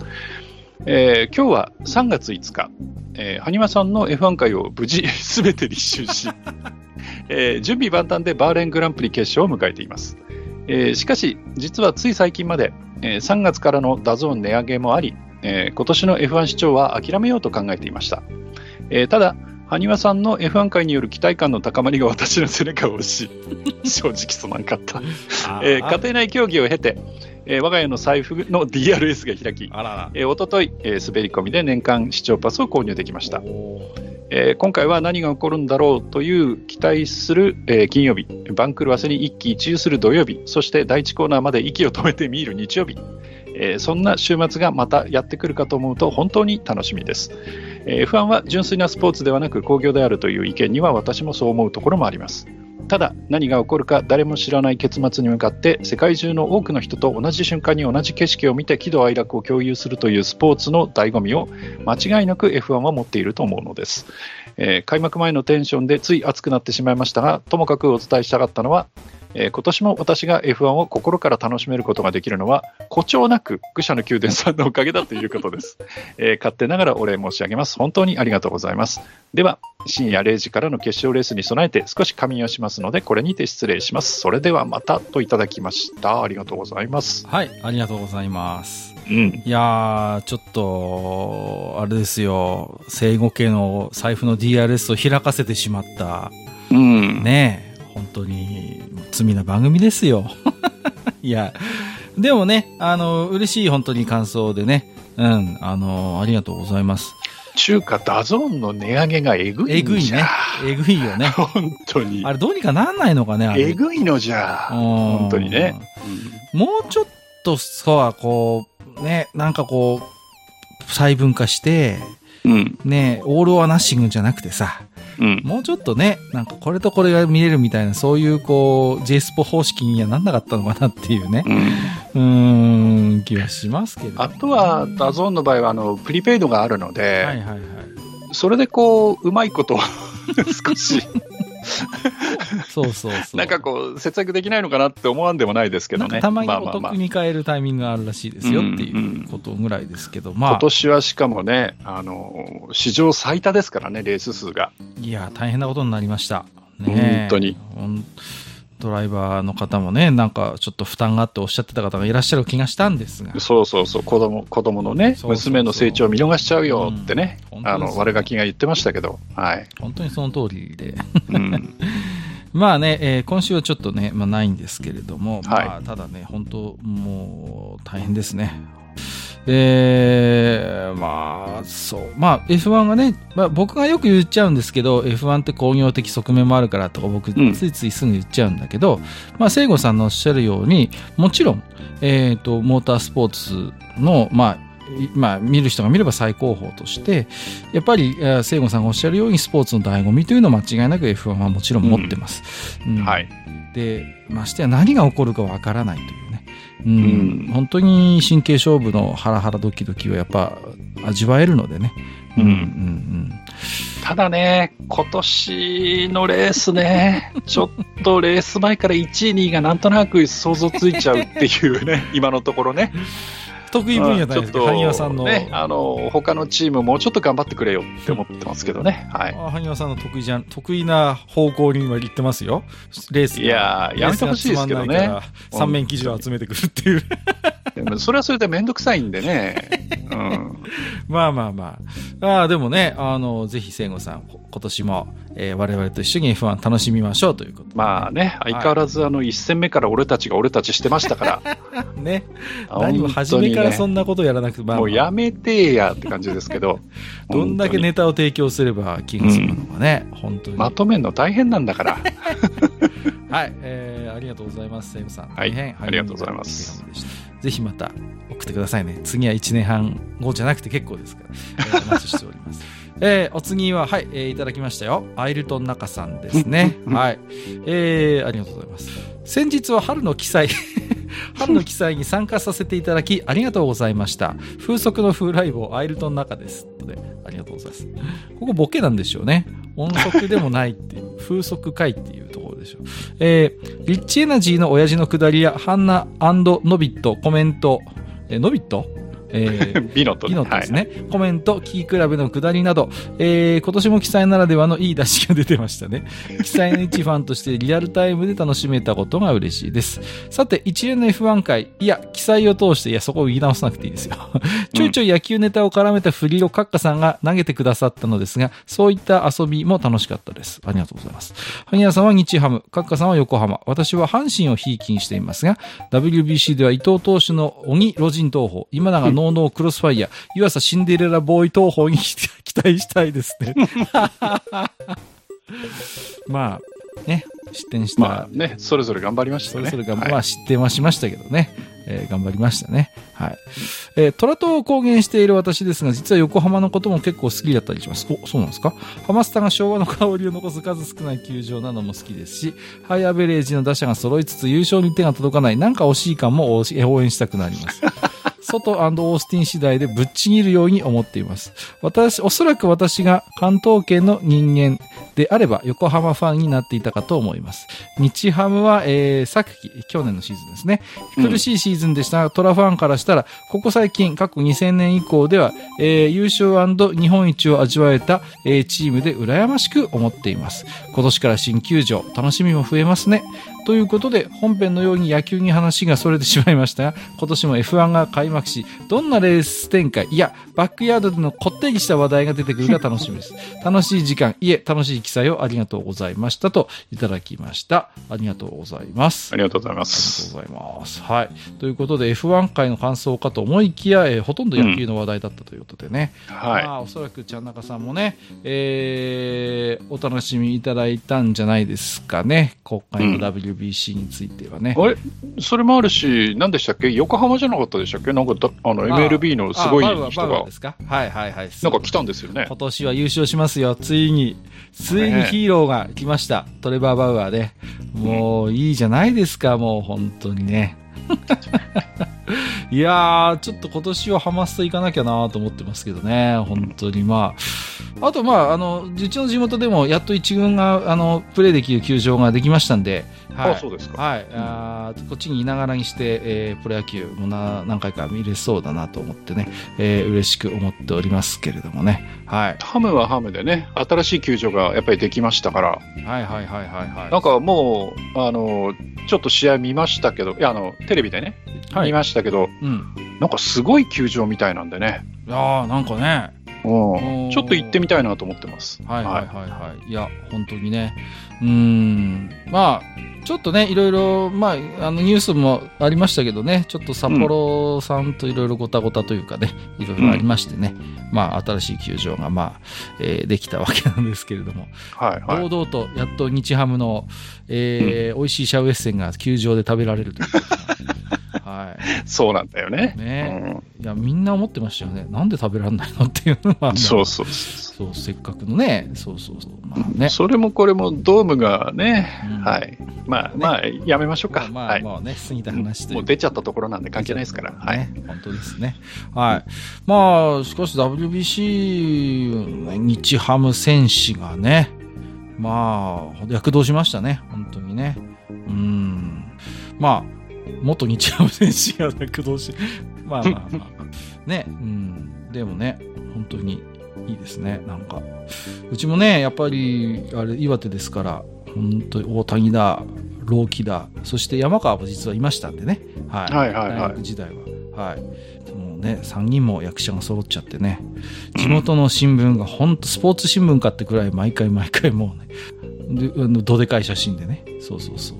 いや、でもね、試合ではそんなに出てなかったかもしれないけど、山川の存在も結構効いてたと思いますよ。いやいや、本当にね、そうなんですよ。うん、うん、やっぱ彼がいることでね、非常にこう、まあ、ある種厚みがあるし、うん、こう、ね、まあ、割と今回ね、長距離砲が、まあまあ、村上様以外は結構調子良かったんで、うん、でしたけども、ね、いざとなれば山川が出られるっていう、うん、彼が控えてるっていうのは大きかったと思います大きいと思いますよ、この安心感ね。うん、あとあ、あのキャラクターね。そうそうそうそう、うんうん、そうなんですよ。ね、キャラクターで言ったら、うちの横浜の牧君もいいですよ。なかなか、ムードメーカーで。踊ってましたね、シャンパンファイトで。あのね、そう、あれ、牧ダンス。踊ってましたね。ムードメーカーですから、はい。ね、そう今回ちゃんと結果も出してますから、ホームランも打ってますから。はいはいはい、はい。はい。もう今年はちょっとね、本当いやー、優勝してしまうんじゃないかと思って、今からね。もう、はい、えー、ワクワクします。あの、妻と結婚する前にね、一回ハマスタでデートしたことがありましてね。あ、そうですか。うん、そうそうそうそう。はい。土砂降りになりましてね。土砂降りだったんですよ。で、あの、5回コールドになっちゃったんですけど、うんうん、カッパ着ながら観戦してたんですけどね。うん。うん、妻がね、生ビールのカップ、カップ持ちながらね、さっきからビールが減らないのって。そんな汚い話をちょっと思い出しました。いや、うちもね、あの、地元にあのハムさんが来てくれたことが、まあ、1年に1回ぐらい来るんですけど、なるほどたまたまうちの嫁が、はい、なんかの検証で、おあのチケット4人分チケット当てたんですよ。すごいですね。で、4人分チケット当てて、はい、我々夫婦と、はい、当時まだあのうちの両親が健在だった頃なんですけど、うんうん、うちの両親と、まあ、我々夫婦で4人で行ったんですよね。そしたら、はいはいはい、あの、1階の表裏終わったくらいで土砂降り、それこそ土砂降りになって、で、あの、ノーゲームになっちゃったんですよ。あららららら、すっかり。で、まあ、それでも、うん、あの、うちのおふくろなんかは、はい、なんかその、なんですか球場の裏駆けずり回って、なんか稲葉さんに会えたとかって言っても、すごい喜んでたりとかして、えー、いいですね、結構、まあまあ楽しんで帰ってきたんですよね。はいはいはい、で、結局ノーゲームになったもんだから、うん、あのチケット払い戻しになるんですよ。あどどうすんの？それ。で、うん、我々、その、はい検証でいただいたチケットなんだけど、うん、それも払い戻しの対象ですって言われて、はあ、お金になって戻ってきた。お金になって戻ってきたっていう。だから野球見せてもらってお金もらって帰ってきた、ね、なんということでしょう。いいなそんなことがありましたけどね。僕は、はい、はい、あの5回コールドンで払い戻しなかったです。大変でした。もうその後中華街で畜生って言いながらこうはいもう、あの、浴びるほど酒を飲んだのは覚えてますけれどもね。はい、あの、野球場ってこう、なんとも言えない、こう、ワクワク感ありますよね。こう、実際の球場っていうやつはさ。いや、だからやっぱりスポーツって現地観戦って、こう、やっぱそれなりの楽しみがあるんですよね。うん、なんかやっぱり、うんうん、行かないと分かんない雰囲気ってやっぱあるじゃないですか。そうそうそう。ね。そうそうそう。あの、売り子のお姉ちゃんからさ、ジェット風船買ったりさ。そうそうそうね。ね。本当に。ね。ね。で、この色は勝った時に飛ばしてくださいっていうのがね、どんどんうちに溜まっていくんだよ。飛ばせなくて。飛ばせなくて。切ない。飛ばせなくて、溜まっていくんだよ、うちに。切ないなそれも。ビールの売り子さんとか、こう、千円札折りたたんだやつ手に持ってね、売れてますよっていう、こう、アピールして手振ったりとかね、ああいう球場の雰囲気って何とも言えずいいもんですよね。僕は結構大学もね、あのー、スポーツが盛んな大学に行ってたので、まあ、駅伝見に行ったり、野球見に行ったり、あの頃東京にいたんでね、うん、やっぱりしてましたけれどもね。いやー、だから、いいや、いいもんだなと思ってますね。今年はちょっと、はい、うちの近所にも、はい、プロ野球一軍が来るんで、もう、うん、じいやだから幸せな時代ですよ。昔はもうイースタンリーグ公式戦だったんですから。うんうんうん、もうイースタンイギリスにもうね、そうそう、巨人対西武とかさ。お、すげえなと思ったら、2軍ですから。まあでもね、今年は少し、こうね、外に出てそういう感染も、ちょっとできそうな雰囲気になってきてるんでね。ようやくね。まあちょっと気をつけなければいけないのはまだ変わらないけれども、少しね、うん、やっぱり落ち着いてきてるんで、はい、ぜひぜひ、スポーツ、まあ、気をつけながら、そういう観戦にも出かけたいなと思ってますけどね。ねうん、はい、ぜひぜひ、暖かくなってきましたので、皆様もいかがでしょうかといで、はい、えっ、ー、と、じゃあ、最後の1つは、じゃあマスターからお願いします。はいはいはい。えっ、ー、と、坂上るさんでよかったんだっけ？はい。はい。えー、いただいております。えー、特に題名はないですね。はい、えー、皆様こんばんはいつも楽しく拝聴しております。えー、今更地下452回を聞きました。はい、F1 回をいつも楽しみに待ち望んでいますので、どうか続けてくれたら嬉しいです。えー、ボッタスの知り出しに関してなぜ絶賛されたのか一つの要素としての個人的な意見。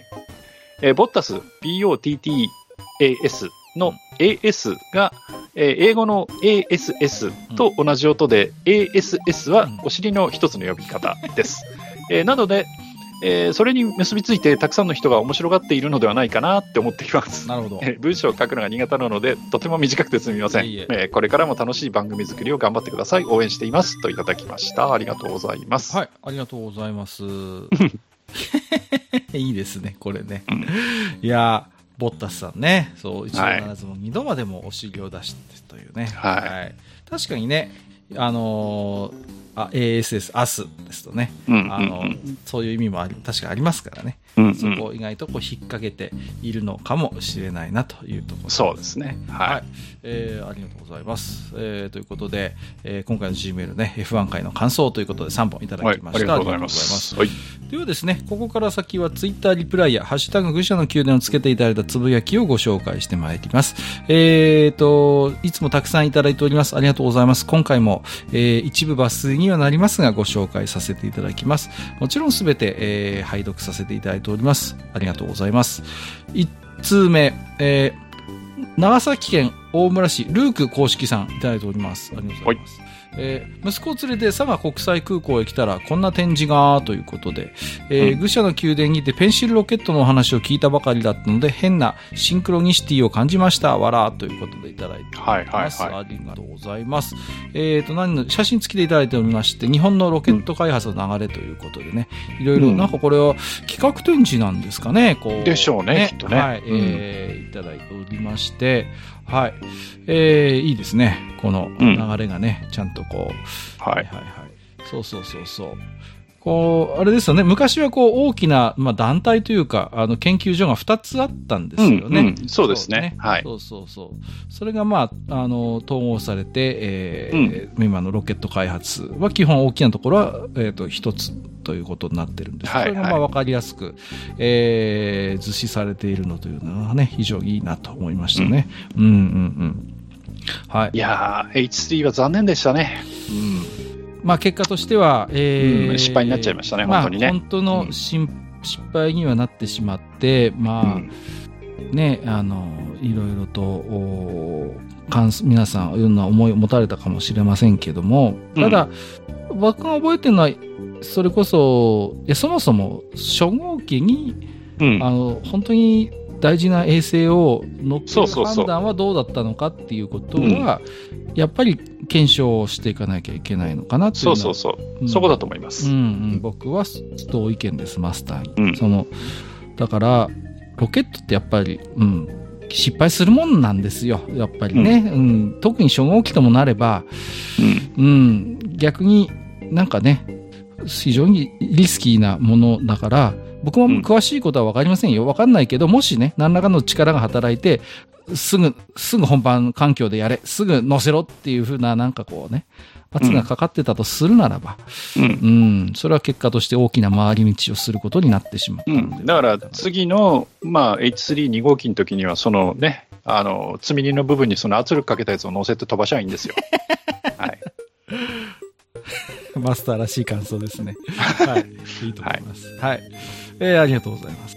えー、東海道さん、はい、えー、一言。こんな F1 トークを聞きたかったということで。どんなの、はい、こんな、こんなのでしょ？こんなのでしょっていいの？あんなので。いやいや、いや、こういうのを聞きたい人もいるんですよ。ああ、そうっすか、ねはい、ありがとうございます。はい、えっ、ー、と、ミフカエルさん。はい。えー、地下457回。これは、えっ、ー、と、ヤマトの回ですかね。はいはい、はい、いろんな世界線ということで、大ヤマトや、まあ、滅場とかですかね。うん。ダンガードエースは漫画をちらりと読んだことがあるのだけれど、え、古代くんと思った印象が大きすぎて、アナライザーみたいなロボットもいたような、ということで。まあ、まあ一緒ですからね、原作者が。うん、松本先生の唯一の巨大ロボット漫画じゃないですか、ダンガードエースはね。うん。まあ、ほとんどロボット出ませんけどね。ただね、ダイヤマトもマホロバも結局、完結してない、うん、そうですね。かなはっきりと。あの、うん、松本先生って未完が多くて。多い、とにかく多い。うん。うん、逆にちゃんと終わってるものの方が少ないかな。39くらいかな。39は終わってますね。一応決着がついてますから。だからね、どうなんでしょう？そそれこそ何でしたっけ？ニーベルングの指輪だって結局は未完で終わっちゃったし、うんうん、そうですね、うん、うん、そうなると使用先でこうちゃんと終わらせることができて決着をつけた作品ってやっぱ実は少ない、うん、少ないんだよね。うん、うん、黒柳小鉄さん。はい。えー、負けられない戦いがそこにあるということで、えー、これ くらくら寿司のオリジナルって書いてるね、はい、オリジナルえー、米麹甘酒かける炭酸、かっこノンアルコール。こんなのがあるんですか？はい。えー、炭酸？炭酸甘炭酸甘酒ということで。それ炭酸いる？それ。どうなんですかね？うん。まあでも、あの、考えようによっちゃ、うん、あの、日本酒でもほら、あの、はい、濁り酒とかでさ、そうそうそう。酵母が生きてて発若干そのシュワシュワなやつあったりするからね。ねそうそう、うん、それを考えれば。まあね。まあまあ。うん。えっと、それそれの絡みで大ボスさんから、お口直しにどうだいということで、クラフトボス甘酸っぱいいちごオレということで。これどうだったのかな、これ。どっちも。どうなんだろうな、これはこれで。ね、そうそうそう。ね、これは、まあ、500は多いな。500は多いよ、うん、ね、ちょっと厳しいですね。うん、はい。ですよね。最近またトミー・リー・ジョーンズの新しい CM やってますよね。ああ、何でしたっけ？なんか女の子出てるよね、一緒に。そうそうそう。ね。宇宙人のやつやってますよ、ね、うん、はいはいはい、うん、僕あのシリーズなんか好きなんですよね。ついつい見ちゃいます。うん、えー、もちおさんいただいてます。マスター、久々にゲーセンで遊んできて、しっかりライバルにトイレで流されてきました。ということでいただいております。エスケープキッズですね、これ。コナミの。これはね。うん、はいはい。いまだにやっぱ。これ楽しいんですよ。楽しいですよね、これね。いいゲーム、これ。うんうんうん。いや、本当にね。いや明らかに来てくんないかな。うん、いや、でもそれこそね、今ゲームセンター電気代が上がって大変なんですよね。いや、そうでしょうね。だってさ、100円のものを110円にできないじゃないですか。うんうんうん。そうそうそう。上げるとしたら200円なのよね。うん。うん。だから本当こう、刻めないゆえに大変ですよね。もう、だから、もう思い切ってワンプレイ200円にしているゲーセンとかありますもんね。もう。あとはもう、何ですか、あの、うん、こう、時間、時間制でお金取るしかないよね。あそうね。うん。1時間、例えば1000円とか1500円とか、本当に、ね、なんかね、うん、まあいろいろでもね、考えてるゲーセンもやっぱあるみたいですよね。サブスクみたいにして、うん、それこそ遊び放題にして、その代わり。はいはいはい。月何千円みたいな感じそうね。会員制にするとかね。うん。うん、まあいろいろ工夫していかないと生き残れ、生き残れないかなと思います。うん。うちの方でもね、また個人系っぽいゲームセンターがね、一軒潰れちゃってさ、先月。うん。本当にね。なんかどんどん寂しくなってきますね。もう、ラウンド1ぐらいしかないよ、本当に。ビデオゲーム遊ぶところが。うん。困ったもんです。メンテも大変だしね。そうそうそうそう。本当にね、うん、古い筐体であればなおのこと。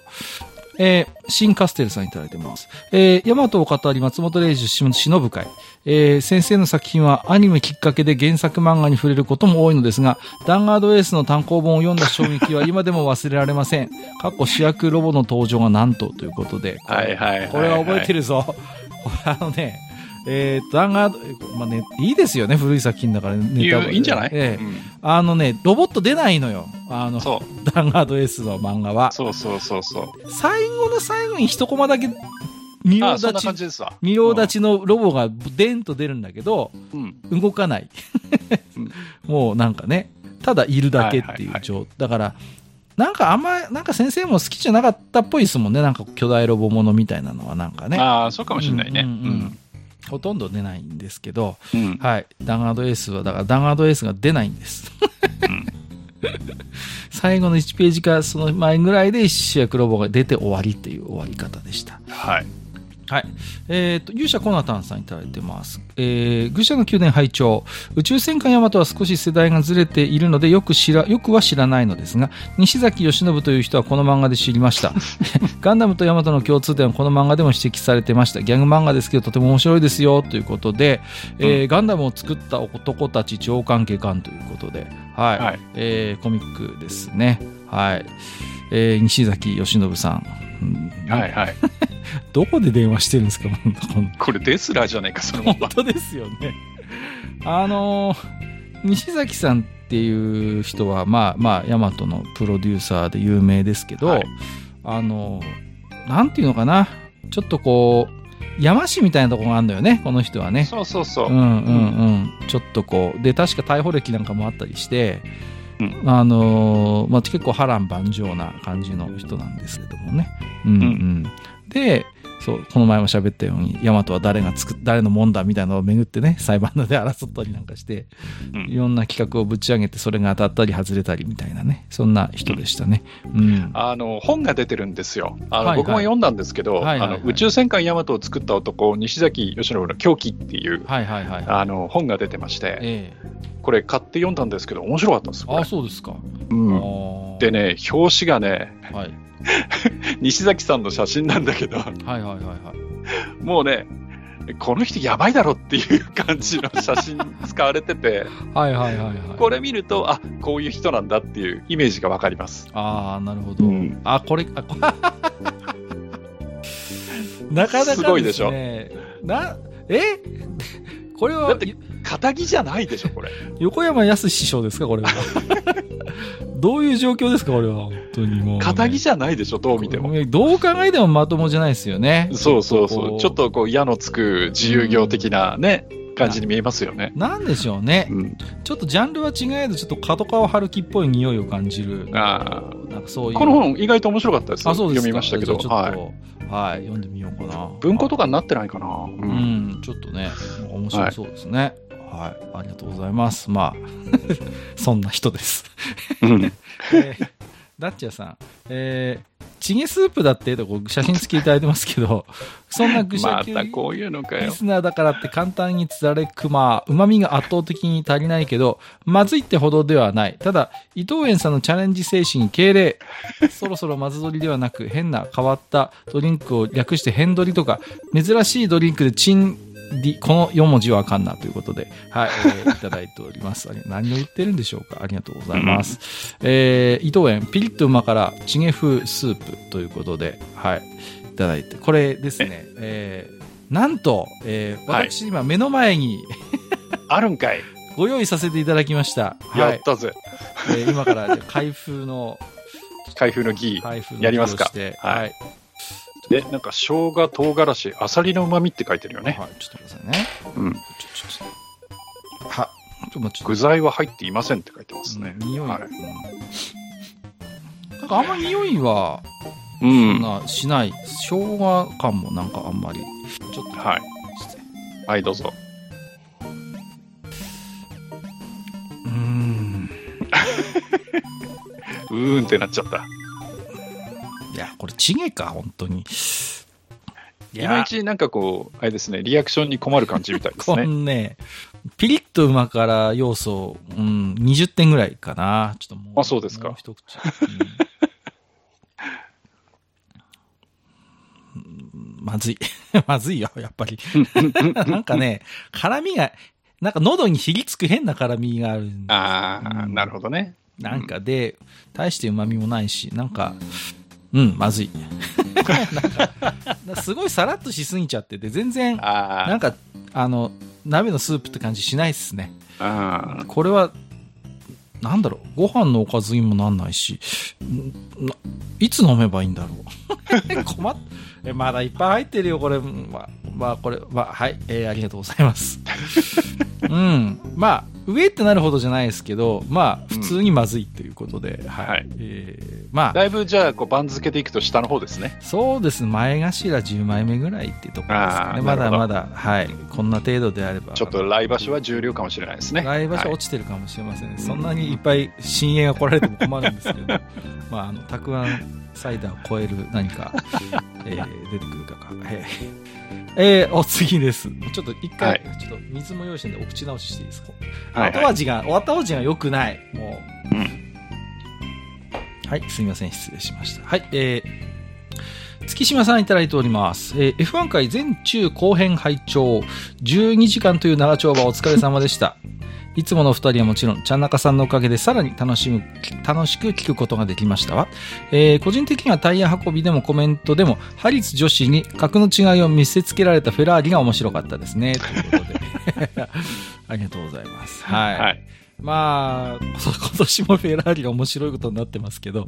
あのーはい、今年ですね、はい、あの、まあ、フェラーリ、まあ、ボスが変わって、はいはいはい、で、あのー、実は、えー、ストラテジーの責任者が飛ばされたんですよ。あっと。はいはいはい。で、これでどうだ？っていうところで正直ちょっと期待して見てたんですけど、はい、やっぱり俺たちだなっていう 感じですね、今のところ。俺たちは俺たちであったと。はい。うでしょうかね。はい。うん。えー、ということだそうです。はい。はい。まあ、大体フェラーリって大体こう、どこかに格の違いを見せつけられる、うん、というかですね、あの、なんかちょっとまた、お得意のあの、お家騒動的な感じになんか、なってきてねえかっていう心配の方がありますね。何か不協和音が。はい。あららちですか。ちょっとそっちが心配ですね。ちょっとそっちが心配。はい、なるほど。うん、はい、えー、わかりました。ありがとうございます。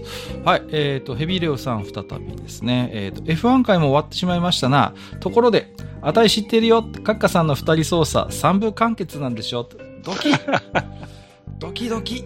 あの、今日、おすすめ愚者級でジダラクサイさんの、えっ、ー、と、いろいろと TRPG の話させていただきましたけども、うんうんありましたかね、他にシリーズ。ちょっと、あの、はい。まあ、なんかあの、ね、はい、自堕落さんのその GM の、その、はい、なんかやってる感じに嫉妬してなんか、そうそう別に始めた人がいるらしいんですけどね。俺だってできらっつって、うん、そうそうそう主にお盆休みぐらいになんか、やってる人が、えー、いたらしいんですけど、はい。はい。一応、シーズン3で完結予定なんですけど、シーズン2でまだちょっと、はい。えー、次の。どうなるんですかね。はい。次のテーマに行きたいと思います。はい。ね。本当いや、あのー、忘れてないですよ。えー、木蓮さん。えっ、ー、とはい、これはヤマトの話かな。自分は本放送が小学1年生。うろ覚えで正確ではないですが、仮面ライダーの裏番組だったはず。なので、兄がヤマトを見ようとしていたので、チャンネル争いをした遠い日の思い出。映画館は立ち見でしたね。ということで。うん、はい、ありがとうございます。仮面ライダーの裏。仮面ライダーの裏だからこれ再放送じゃないかな。うん、本放送ではないかもしれないですね。うん。うん、ちょっとわかんないですけど、ね、はい、ちょっと私も、まあ、ちょっと地区によってね、逆に仮面ライダーが再放送だった可能性もある,、うんあるのでね、うん。うん。なんとも言えませんけれども。はい。で、兄はヤマトを見た、見たい。木蓮さんは、えー、仮面ライダーを。仮面ライダー見たかったね。で、で、チャンネル争いということでね。はい。遠い日の思い出ということで。映画館は立ち見でした。そうそうそうそう。うんうんうん、アニメの映画で、ああいう、こう、なんかこう、行列ができるのって、本当にヤマトが最初で。そうね。うん、うん、社会現象になったんですよ、それこそ。うん、大人はびっくりしたんですよね。なんで子供の見るものの映画にこんなにっていう,、うんうんうん、まだそういう時代ですから。だから、はい、ね、うん、まあ後にね、ガンダムの映画でもそういう、まあ、ブームありましたけども、それの走りがまさにヤマトであるというところですね。すねうん、はい、えー、ヘビレオさん。えー、これもヤマトの話題。放送当時はおそらくテレビは各家庭お茶の間に1台。うんうん。うん、しかも夕食時ともなれば性癖刺激するようなアニメが勝てるわけもなく。まあ、ね。もう、うん、まあ、あの時も喋りましたけど、ピタッとしたスーツ着てましたからね。うん。ね、でね、アナライザーはね、スカートめくりするわで。そうそうそうそう。ね。うん。えーと、続きまして、同じくヘビレオさん。ましてビデオもない時代、子供向けとされるアニメで連続ものは不利というのは、作り手側には常識でもあったろうに踏み切った制作陣の情熱に乾杯ということで。うん。まあそうですよね。この頃のアニメっていうのは基本、まあ、あの時マスターもご指摘されてましたけども、まあ、単話完結型といいますか、うん、悪いやつが出てきてぶっ飛ばして、はい、今週も勝ちましたっていうのが、まあ、王道パターンでありましたからね、うん、そんな中ねあれだけのこう、まあ、まあ、ロマンストーリー性のある話をよくやったなと。まあで、案の定受けなかったわけですけどね本放送時は。はいはいはい、うんうん、まあ、だからヤマトもねあの、うん。今だとウィキペディアとかでも読めますけど、はい、あのその企画のなんていうんですかね推移とかその発端とかのところを見ていくと、結構面白いんですよね。あれ、最初はその虫プロの企画だったとかさ。そうそうそうね。そうね。いろいろあってさ。で携わってる人も、それこそ藤川さんとかもいたりとかさ。そうそうたるメンバー。ね、そうそうたるメンバーがいてとか。そうなんですよ。面白いんですよね、あの辺。うんうん、で、それをまとめていったのが、あの、さっきの、ちょっと、一般人には見えない、そうそう。ちょっとその筋の人にしか見えない 西崎さんというまとめていったっていう、ね、まあ、カリスマがいてそうそれをまあ半ば強引にまとめ上げてまあまあ先にしていったというね。そういうことなんでございます。はい、えー、ありがとうございます。えーナスミソ炒めさんいただいてます。F1 回約12時間完走しました。お三人のおかげで今年の記載も本当に楽しかったです。あとは気流の流れが激しいエアートンネルの中、プッシュロットを駆使した必殺技ポーパシングで敵を仕留める希代の天才、えー、ゴルゴニュー、ゴルゴニューへの話を持ってお姉ちゃんのいるお店でモテモテになってきますということで、はい。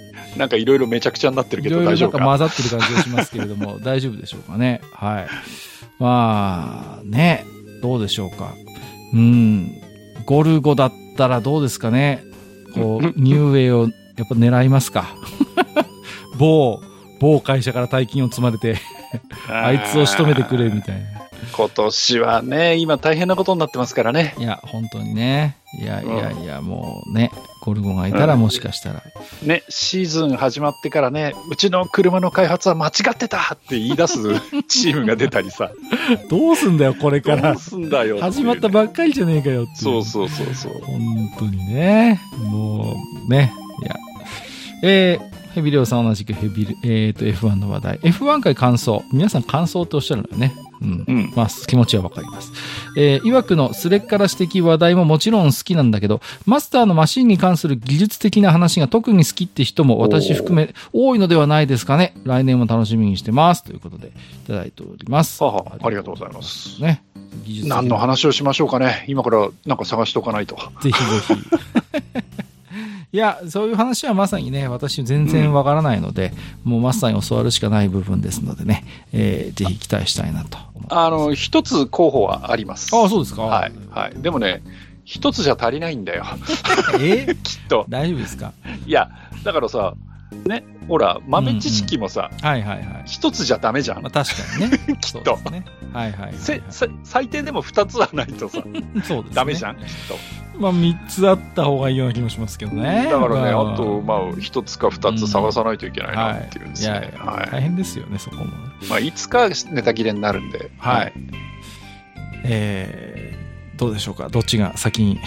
うん、まあ、その時はね、あの僕の方がこうどこかに雲隠れしようかなと思ってます。いやいや、はい、勘弁してくださいよ。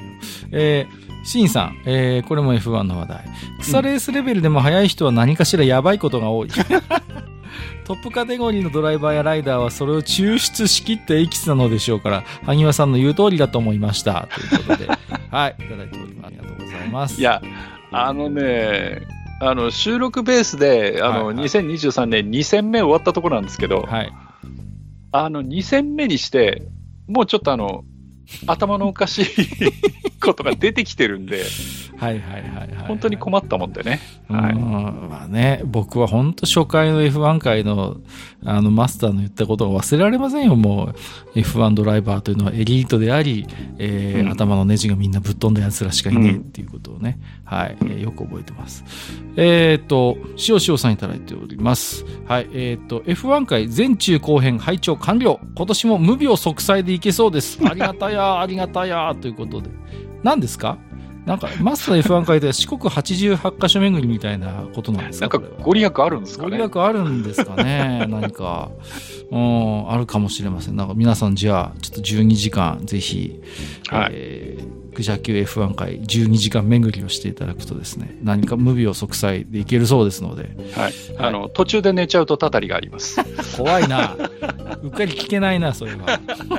大丈夫ですか？あのあのですね、はい。はい、あの、なんか、長距離トラックを運転される方がやっぱ大変ありがたいということで、うんねはい、あの F1 回、はい。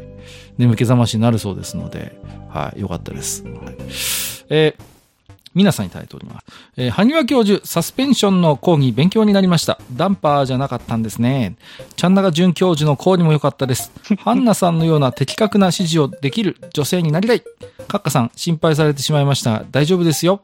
これからも長尺ご褒美、楽しみにしてます。ということで、いただいております。ありがとうございます。皆様ね、すっかり飼いならされてしまっておりまして、えーはい、大丈夫なんでしょうか。えー、まあね、また、今年もね、このペースでネタを提供されるとマスターがパンクしてしまうので、なんとかほどほどでお願いしたい F1 上本当にね。もうね、り、もう、いきなりエピソードもりもりになってるのがちょっと、はい、心配なんですけど。ちゅうかね、俺たちが一戦目からやらかしすぎなんじゃん。本当に。エピソードがもうエピソードの宝庫でございまして。うん、はい。困っちゃうよ、本当に。ね。どうなることやら。えー、大ボスさん最後に、えー、また写真付き。味が想像できそうでできない。ビックル、いちご、俺。何いちご流行ってんのいちご、俺。何なの、まあ、季節ですからね。春といえばやっぱいちごじゃないですか。いやいや あのね、いや、あの、ちょっと思い出して、いちごといえば、あの、うん、ちょっと僕、もう一個やってる番組でちょっと話題に出したんですけど、ははあの、昔、いちごスプーンってありましたよね。こう、あ、ありました、ありました。いちご潰すスプーン。はいはいはい。で、ほら、あの頃の定番の食べ方としては、あのーうん、まあ、いちごにさ、こう、牛乳ぶっかけて、で、いちごスプーンのあの背でさ、いちごぐにゅぐにゅ潰して、ぐじゅぐじゅにして食べたりしませんでしたかっていう話をね、はい、ししたんです。はい。しませんでした？自分はやんなかったな。あそうなんだ。ただ、やっぱ僕らの子供の頃のいちごって酸っぱかったんですよ。そう。あの、ね、今みたいに甘くなかったんですよ。そう。だから、あの、家にそれこそ練乳、コンデンスミルクがあるときは、それをかけて食べる、うん、そうですね。っていう、その贅沢な食べ方ができるときはそれで食べてたんですよね。うん、あのそうじゃないときは、うん我慢して食べてたから まだあれでしょ？コンデンスミルクが缶だった頃の話ですよね、多分。そうそうそう。ね、二つ穴開けてさ、小さい穴そうそうそうそう。前後、前後っていうかね、に開けて、チューブなんかじゃないんだよ。チューブじゃないんですよ。コンデンスミルクがね、缶だったんですよ。そうそうそうそう。ね。この話が通じるのはどうでしょう ?30 代後半ぐらいからでしょうかね。でね、最後のさ、ちゃんと全部出そうと思ってさ、うん、はいはい、片っぽの穴に息を吹き込むんだよ、プーって。そうそうそうそうそう。もったいないから。高かったのよ。そうそうそう高級品でしたから。贅沢品なんでね、コンデンスミルクは。うん、そうそう僕なんかだからあれですよ、あの、牛乳に、だから、いちごに牛乳ぶっかけて、グラニュー糖をかけて食べるのが普段ね。はいはい、で、ぐにゅぐにゅ潰してさ、こうね、白い牛乳がだんだんいちごの果汁で染まっていくんですよ、ピンク色にね。そういう話をしたらさ、向こうの大将はさ、俺はそんな話を一切知らないとか、いちごスプーンも知らないとか言われてさ。昔はね、果物の食べ方って今と違うんだよ。そう、そう。だって、グレープフルーツだってお砂糖かけてましたよね。そう、あの、輪切りにしてさ。そう。あれこう、輪切りにして、真ん中の、うん、あの、ほわほわの芯のところをちょっと抜いて、そうそうそう。そこに砂糖を突っ込んで、そうそうそうそう。そう。やったやった。で、その砂糖でちょっと甘みを足しながら、そのスプーンとかでグレープフルーツの果肉を食べるっていうね。あの、あの、ギザギザになったグレープフルーツのスプーンもあったんですそうそうそうあの、あれでさ、そうそう。そうそうそう。ギザギザになったスプーンでね。ギザギザになったスプーンがあったんですよ。そうです、そうです。ね。いろいろね、フルーツに特化したスプーンがあったんだ。あの、いちごにしろ、グレープフルーツ、あと、スイカの種を取るための、こう、先がちょっとこう、なんか割れてるスプーンがあってさ。うん、あれでスイカの種をほじくり出すんですよ、こうね。何の話をしてるんですかね。はい。まあ、いろいろ、今、昔はね、ほんととにかく果物は酸っぱかった。酸っぱかったよね。ということです、うん。トマトも酸っぱかった。もう、トマトにだってお砂糖かけて食べたりしてましたもん。ああ、そういう人もいたかもね。僕はしてましたし。うん。うん、それか本当にマヨネーズかけちゃった、ね、まあ、すっかりね、もうすっかりもうサラダ仕立てにして。だから、さ、スイカに塩はでもかけなかったかななんか。ああ、やってる人はいたけどね。うん。なんか、うんほら、あの、加トちゃん、ケンちゃんご機嫌テレビでさ、こう、志村けんがたまにスイカの早食いして、ね、早食いね。やってたね。8時台とかでもやってましたけど、うん、塩かけてましたね、志村さんはね。なんかこう。あ、そうだったっけ？うんうん。それで、あ、塩かけて食べる人いるんだっていうのなんかこう、うん、はい、そこで知った思い出があります。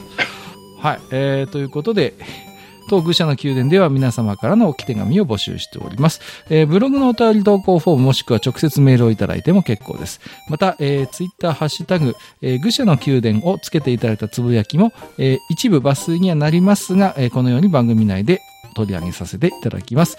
えー、今回もたくさんの置き手紙ありがとうございました。以上、お便り紹介のコーナーでした。はい。切れ目なく今日は参ります。はい。えー、ということで、えー、今回はですね、えー、おすすめ愚者級ということで、皆様の、はい、えー、おすすめの回をですね、えー、うん、ご紹介するお話を、まあメインでいろいろとお話をさせていただきましたけれどもね。はいはい。はい。うん、でもね、こう案外こう、喋ってる我々も忘れてる回とかも当然あるので、うん、えー、こうやってね、教えていただけると本当に、あ、そうかそうか、こんな回もあったなってこう思い出すきっかけになりますよね。なんか聞いててね。うん、うん、うんこんな話もしたなっていうことで。まあ、でもよく喋ってますよね、いろいろとね。まあ、なんかこう、ほじくり返してぐちゃぐちゃぐちゃぐちゃとね。本当にね。まああの、うん、まあ、サブカルチャーの話題が多いんですけど、それ以外の話も、まあ、結構フリーにさせていただくのがグそうですね。なので、うん、はい。あんま特化してるわけじゃないんですけどね。しかし、なんかちょっと個人的に、ちょっと、はい、嫉妬したのは、おすすめ愚者級で、割とマスター企画の回が多いなって思いませんでした、はい、ああ、そう言われたらそうかもしれない、ね、でしょ？このさ、うん、それがちょっとね、個人的には面白くない。でもさ、はいはいはいはい。いや、うん、そうでしょ？だってそう思ったでしょ？だって、あ、結構。二次元、二次元恋愛とかもそうか。そうですそうですよ。だから、マスター企画の回の方が跳ねるのよ。基本。もう。そうかな？いや、絶対そうでしょ。だって、母さんごめんまで出されたら俺もうさ。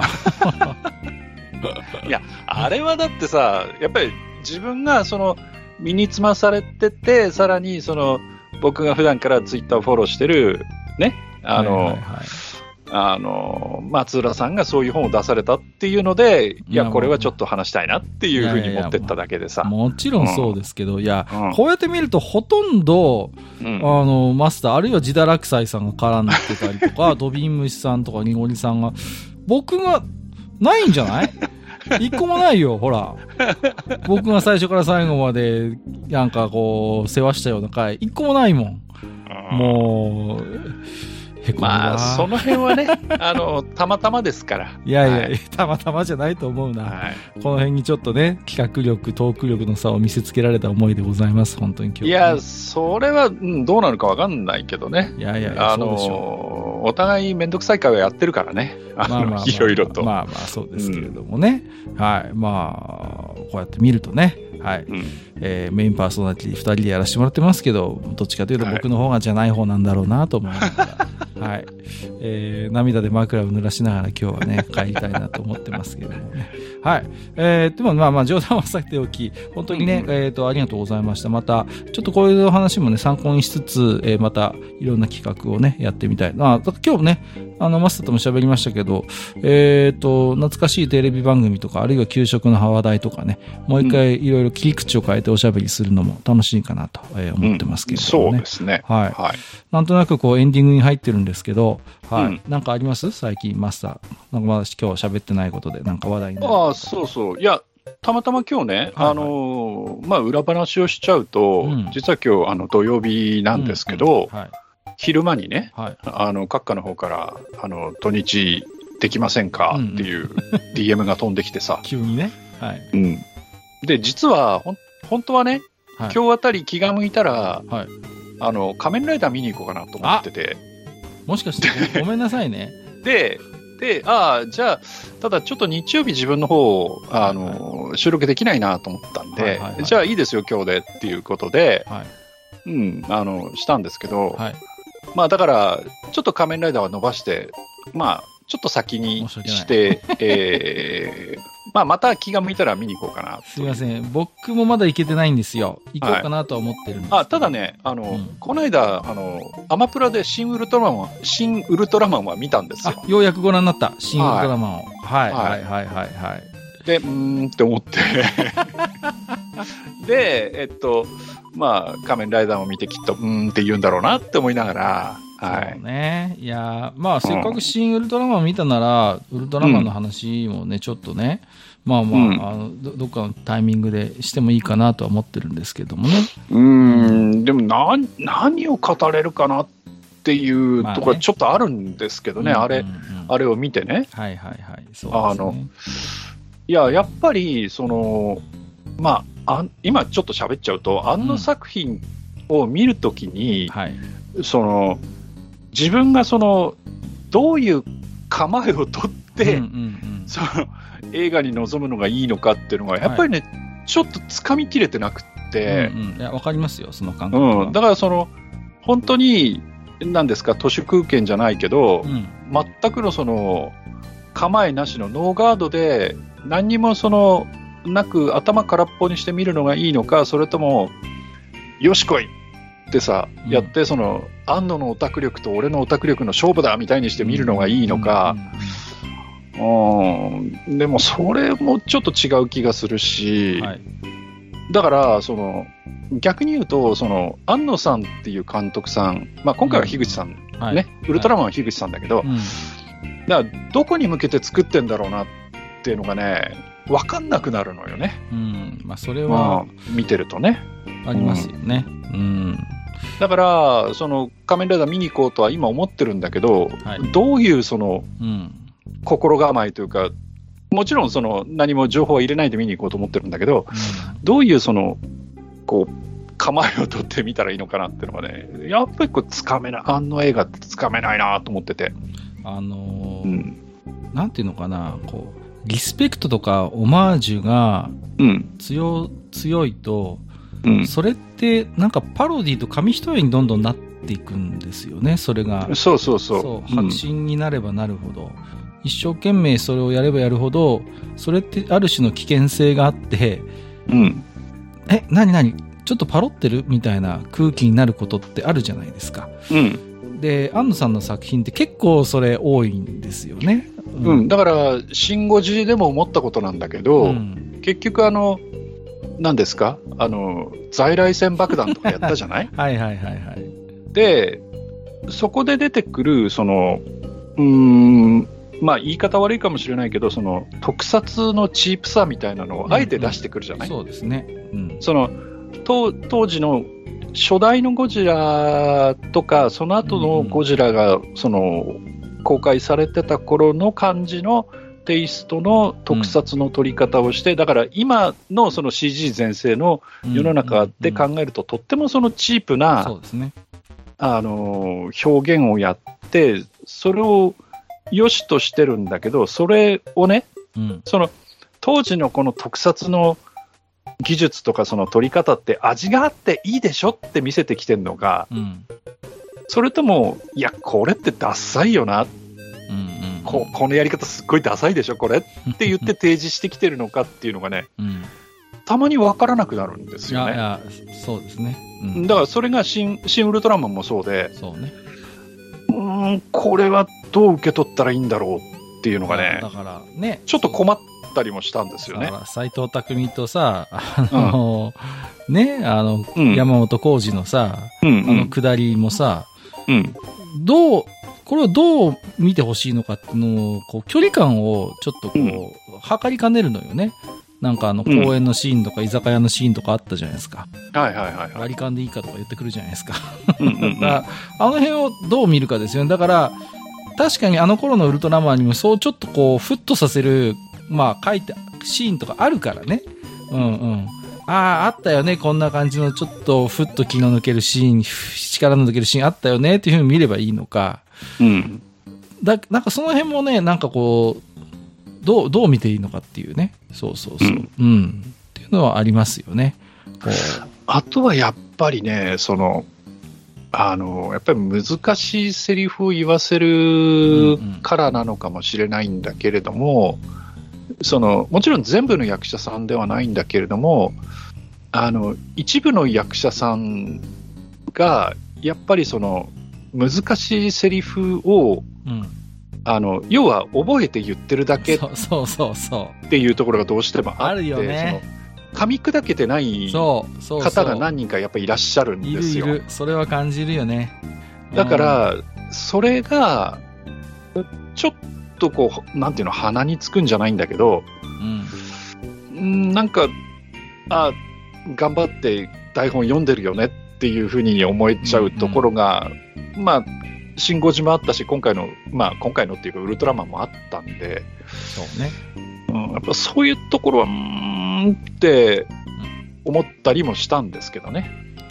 あの、そうそうそう。で、やっぱそのテイストは、少なくともあの頃の特撮にはなかった。ないないない。そうあれはないのないのよ。うん。だから、うん、すごく一生懸命、本当にはっだからどんなにと特撮の撮り方がチープであったとしても、それを演じる生身の俳優さんはものすごく一生懸命熱のこもった演技をしてたのよね、あの頃の。ウルトラマンにしろ、ゴジラにしろ。うん、ね、本当に名演のような、ね、宝田明さんの話とかなんかしたような記憶もあるんですけど、うんうんうん、本当に名演じゃないですか。真に迫る、ね、本来意もしない架空の脅威に対してでもそれがいかにも本当に迫ってくるかのようなやっぱり素晴らしい演技を披露してくれてる方々がいっぱいいてね、うん、あの熱量は正直感じないのよね。その人の演技っていう部分で切り替えて、ね、そうそうそうそう、うん。うんうん、だからあえてそれも無機質にしちゃってるのかあるいはマスターの言うようにちょっとこうセリフの量がとにかく多いからね、うん、であえてあの、あれ、あれらの作品はさ、もう寸詰まりのように尺もどんどんどんどん圧縮してさ、うん、もうテンポがすごいじゃないですか。うん、その辺も含めて、いや、どうなのかなっていうね、本当に、セリフを完走できましたみたいな感じにしか見えないような、やっぱ演技もあるからね。うん、考えちゃいますよね、そこはね。だから、またそれを、もしかしてライダーで見せられちゃうのかなっていうね、ちょっと。いうとこもちょっとあったりするんですけど。うん、まあまあまあ、そこはね、うん、まあちょっとまた、そこはね、一回これもね、まあなんかこう、見たタイミングでお話をしてもいいのかもしれない、ね。うん、そうですね。はい。はい、まあ我々、もともとその、まあ、シン・ゴジはそれなりに評価はしたけれども、そね、その、新ウルトラマン、新仮面ライダーって、その、新何々っていうのが続くことに対しては、おそらく自分も閣下もあんまりいい気持ちを持っていないので、そういう面では若干辛めの評価になっちゃうかもしれないけどね。まあまあそうですね。うん、うんあの、全然話、違う話しても大丈夫ですか？あ全然いいっすよ、いいっすよ。マンダロリアンのシーズン3が始まってるんですよ。ああ、みたいですね。はい。はい、この前の回が怖くてね。ほう。怖くてさ、もうさ、ちょっとまあ本筋と関係ない話なんで喋っちゃいますけど、まあ時代的にはもう、あの、帝国が敗れて新共和国の時代ですよ。うんうん、もう、で、コルサントに帝国の捕虜がね、こう、連れてこられるんですよ。で、あの、新共和国の構成プログラムみたいなものを受ける、受講するんですよ。うんうん、で、ちゃんと帝国の捕虜であっても、あの、そういうちゃんと構成プログラムの施設をちゃんと出れば、まあ、ちょっと住む場所はちょっとこう限定されるんですけど、あの、コルサントに住むことができるんですね。そう。で、うん帝国にいた頃に、あの、遺伝子の研究をしていた軍属の科学者がいて、で、彼が、その、うん、その自分のやってた研究っていうのは、決して別に、なんとか平和利用ができる可能性のある技術なんだっていうことを思ってるんですよ。はいはい、だけど、うん、そういう研究をすることはまあ馬鹿にならんっていうことで、こう、うん、共和国からは止められるんですね。うんうん、で、本人も最初は諦めてんだよ。自分はもう共和国の人間として生きるから、その情熱は封印しようと思うんだけど、同じ捕虜の中に、いや、それ素晴らしいと思うからやった方がいいと思うよってこう言ってくれる同じ元帝国軍人の、その人は、えっ、ー、と、士官だったのかな女士官、うん、元女士官がいるのよ。で、はいはいはい、あなた素晴らしいから、やりましょうよ、それって言って、うん、誘ってくれんの。その、女将校が、その、彼をね。で、うん、彼は最初はもう忘れよう忘れとしたんだけど、その情熱がだんだんこうね、戻ってきて、じゃあの、ポータブルでその持ち運べる研究キットがあれば自分の研究を再開できるってことを言うの。で、それを手に入れるためには、あのー、もう廃線になった廃線置き場があるの。船の墓場みたいなのがあって、そこにあるスターデストロイヤーにある、にそこのキットがあるから、それを取りに行かなきゃいけないと。だけど、そこはその、捕虜たち行っちゃいけないエリアにあるのね。行けないんですよ。その、居住区が限られてるので、元帝国軍人は。だけど、その、元女将校、将校までいかない女士官だな。女士官が、あの、そそのかして、いや、あなたのやろうとしている技術は帝国共和国関係ないと。人間のためになる技術、素晴らしい技術だから、私も協力してあげるから一緒に取りに行きましょうって言ってくれるんですよ。共感してくれるんですね、その科学者の、あの、女士官が。で、その二人でこっそり指定された居住区を抜け出して、スター・デストロイヤーに、まあ、忍び込んで研究キットを見つけるんですよ。うん、はい。で、あの、いろいろ途中ね、こう、見つかりそうになりながらもうまいこと言って、うまいこと言った、よかった、じゃあ帰ろうって言って、スター・デストロイから離れた時に、共和国の、えー、ガードに囲まれちゃうのね。うん。うん、で、その女士官がさ、二重スパイなのよ。で、そのか、か、こいつは、まだ完全に構成プログラムが、ちゃんと聞いてないっていうことを、だから、ね、うん。だからこういう行動をしたんだ、したんだって。そいつがそそのかしたんだけどね、もともとはね。はいはい、はい、で、そいつは、あの、共和国にどうも通じてるっぽくて。で、で、その後のシーンがさ、トラウマレベルなんだけど、あの、はい、なんかラボみたいなところにその科学者が乗せられて、あの、ドクタードロイドみたいなのが出てきて、はい、じゃあ今からね、またこのヘルメットかぶってくださいねって言って、すぐ終わりますから、みたいな。怖い怖い怖い怖い。もうね、はい、あのちょっとね、前回調整ができてなかっただけですからね、はい、これ被ってください、すべて忘れられますよ、って言って。怖い怖い怖い。なんかヘッドギアみたいなの被せられてさ、怖っと思って。それでなんかこう、電気みたいなつまみをチュイーンってこうさ、投げさせられるところで終わるのよ。怖いな怖いのよ、もうね。新共和国の闇がもうバリバリ見える回で、全然本筋と関係ないエピソードなんですけど、で、まあ、ちょっと話は戻るんですその前も、一週間に一回ぐらいなんかその、あの、カウンセリングを受けなきゃいけない。カウンセリングドロイドがいて、あなたは今幸せですか？あなたはちゃんと新共和国に、あの、人間として、ちゃんと今満足感を得ていますか？仕事に不安はないですか？とかって言って、なんかそういうさ、途中のなんかこう、本当に洗脳みたいなカウンセリングもあってさ、もうね、とにかく怖い。もうね、今まで見たスター・ウォーズで一番怖いエピソードでした、今回の。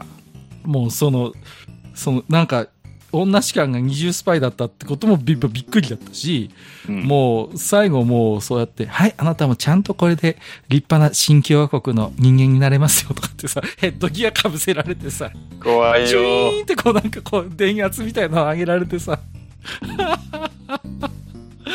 もうね、もう震えました。もう、スター・ウォーズ最強、最、最も怖いエピソードに認定します、僕は。本当に。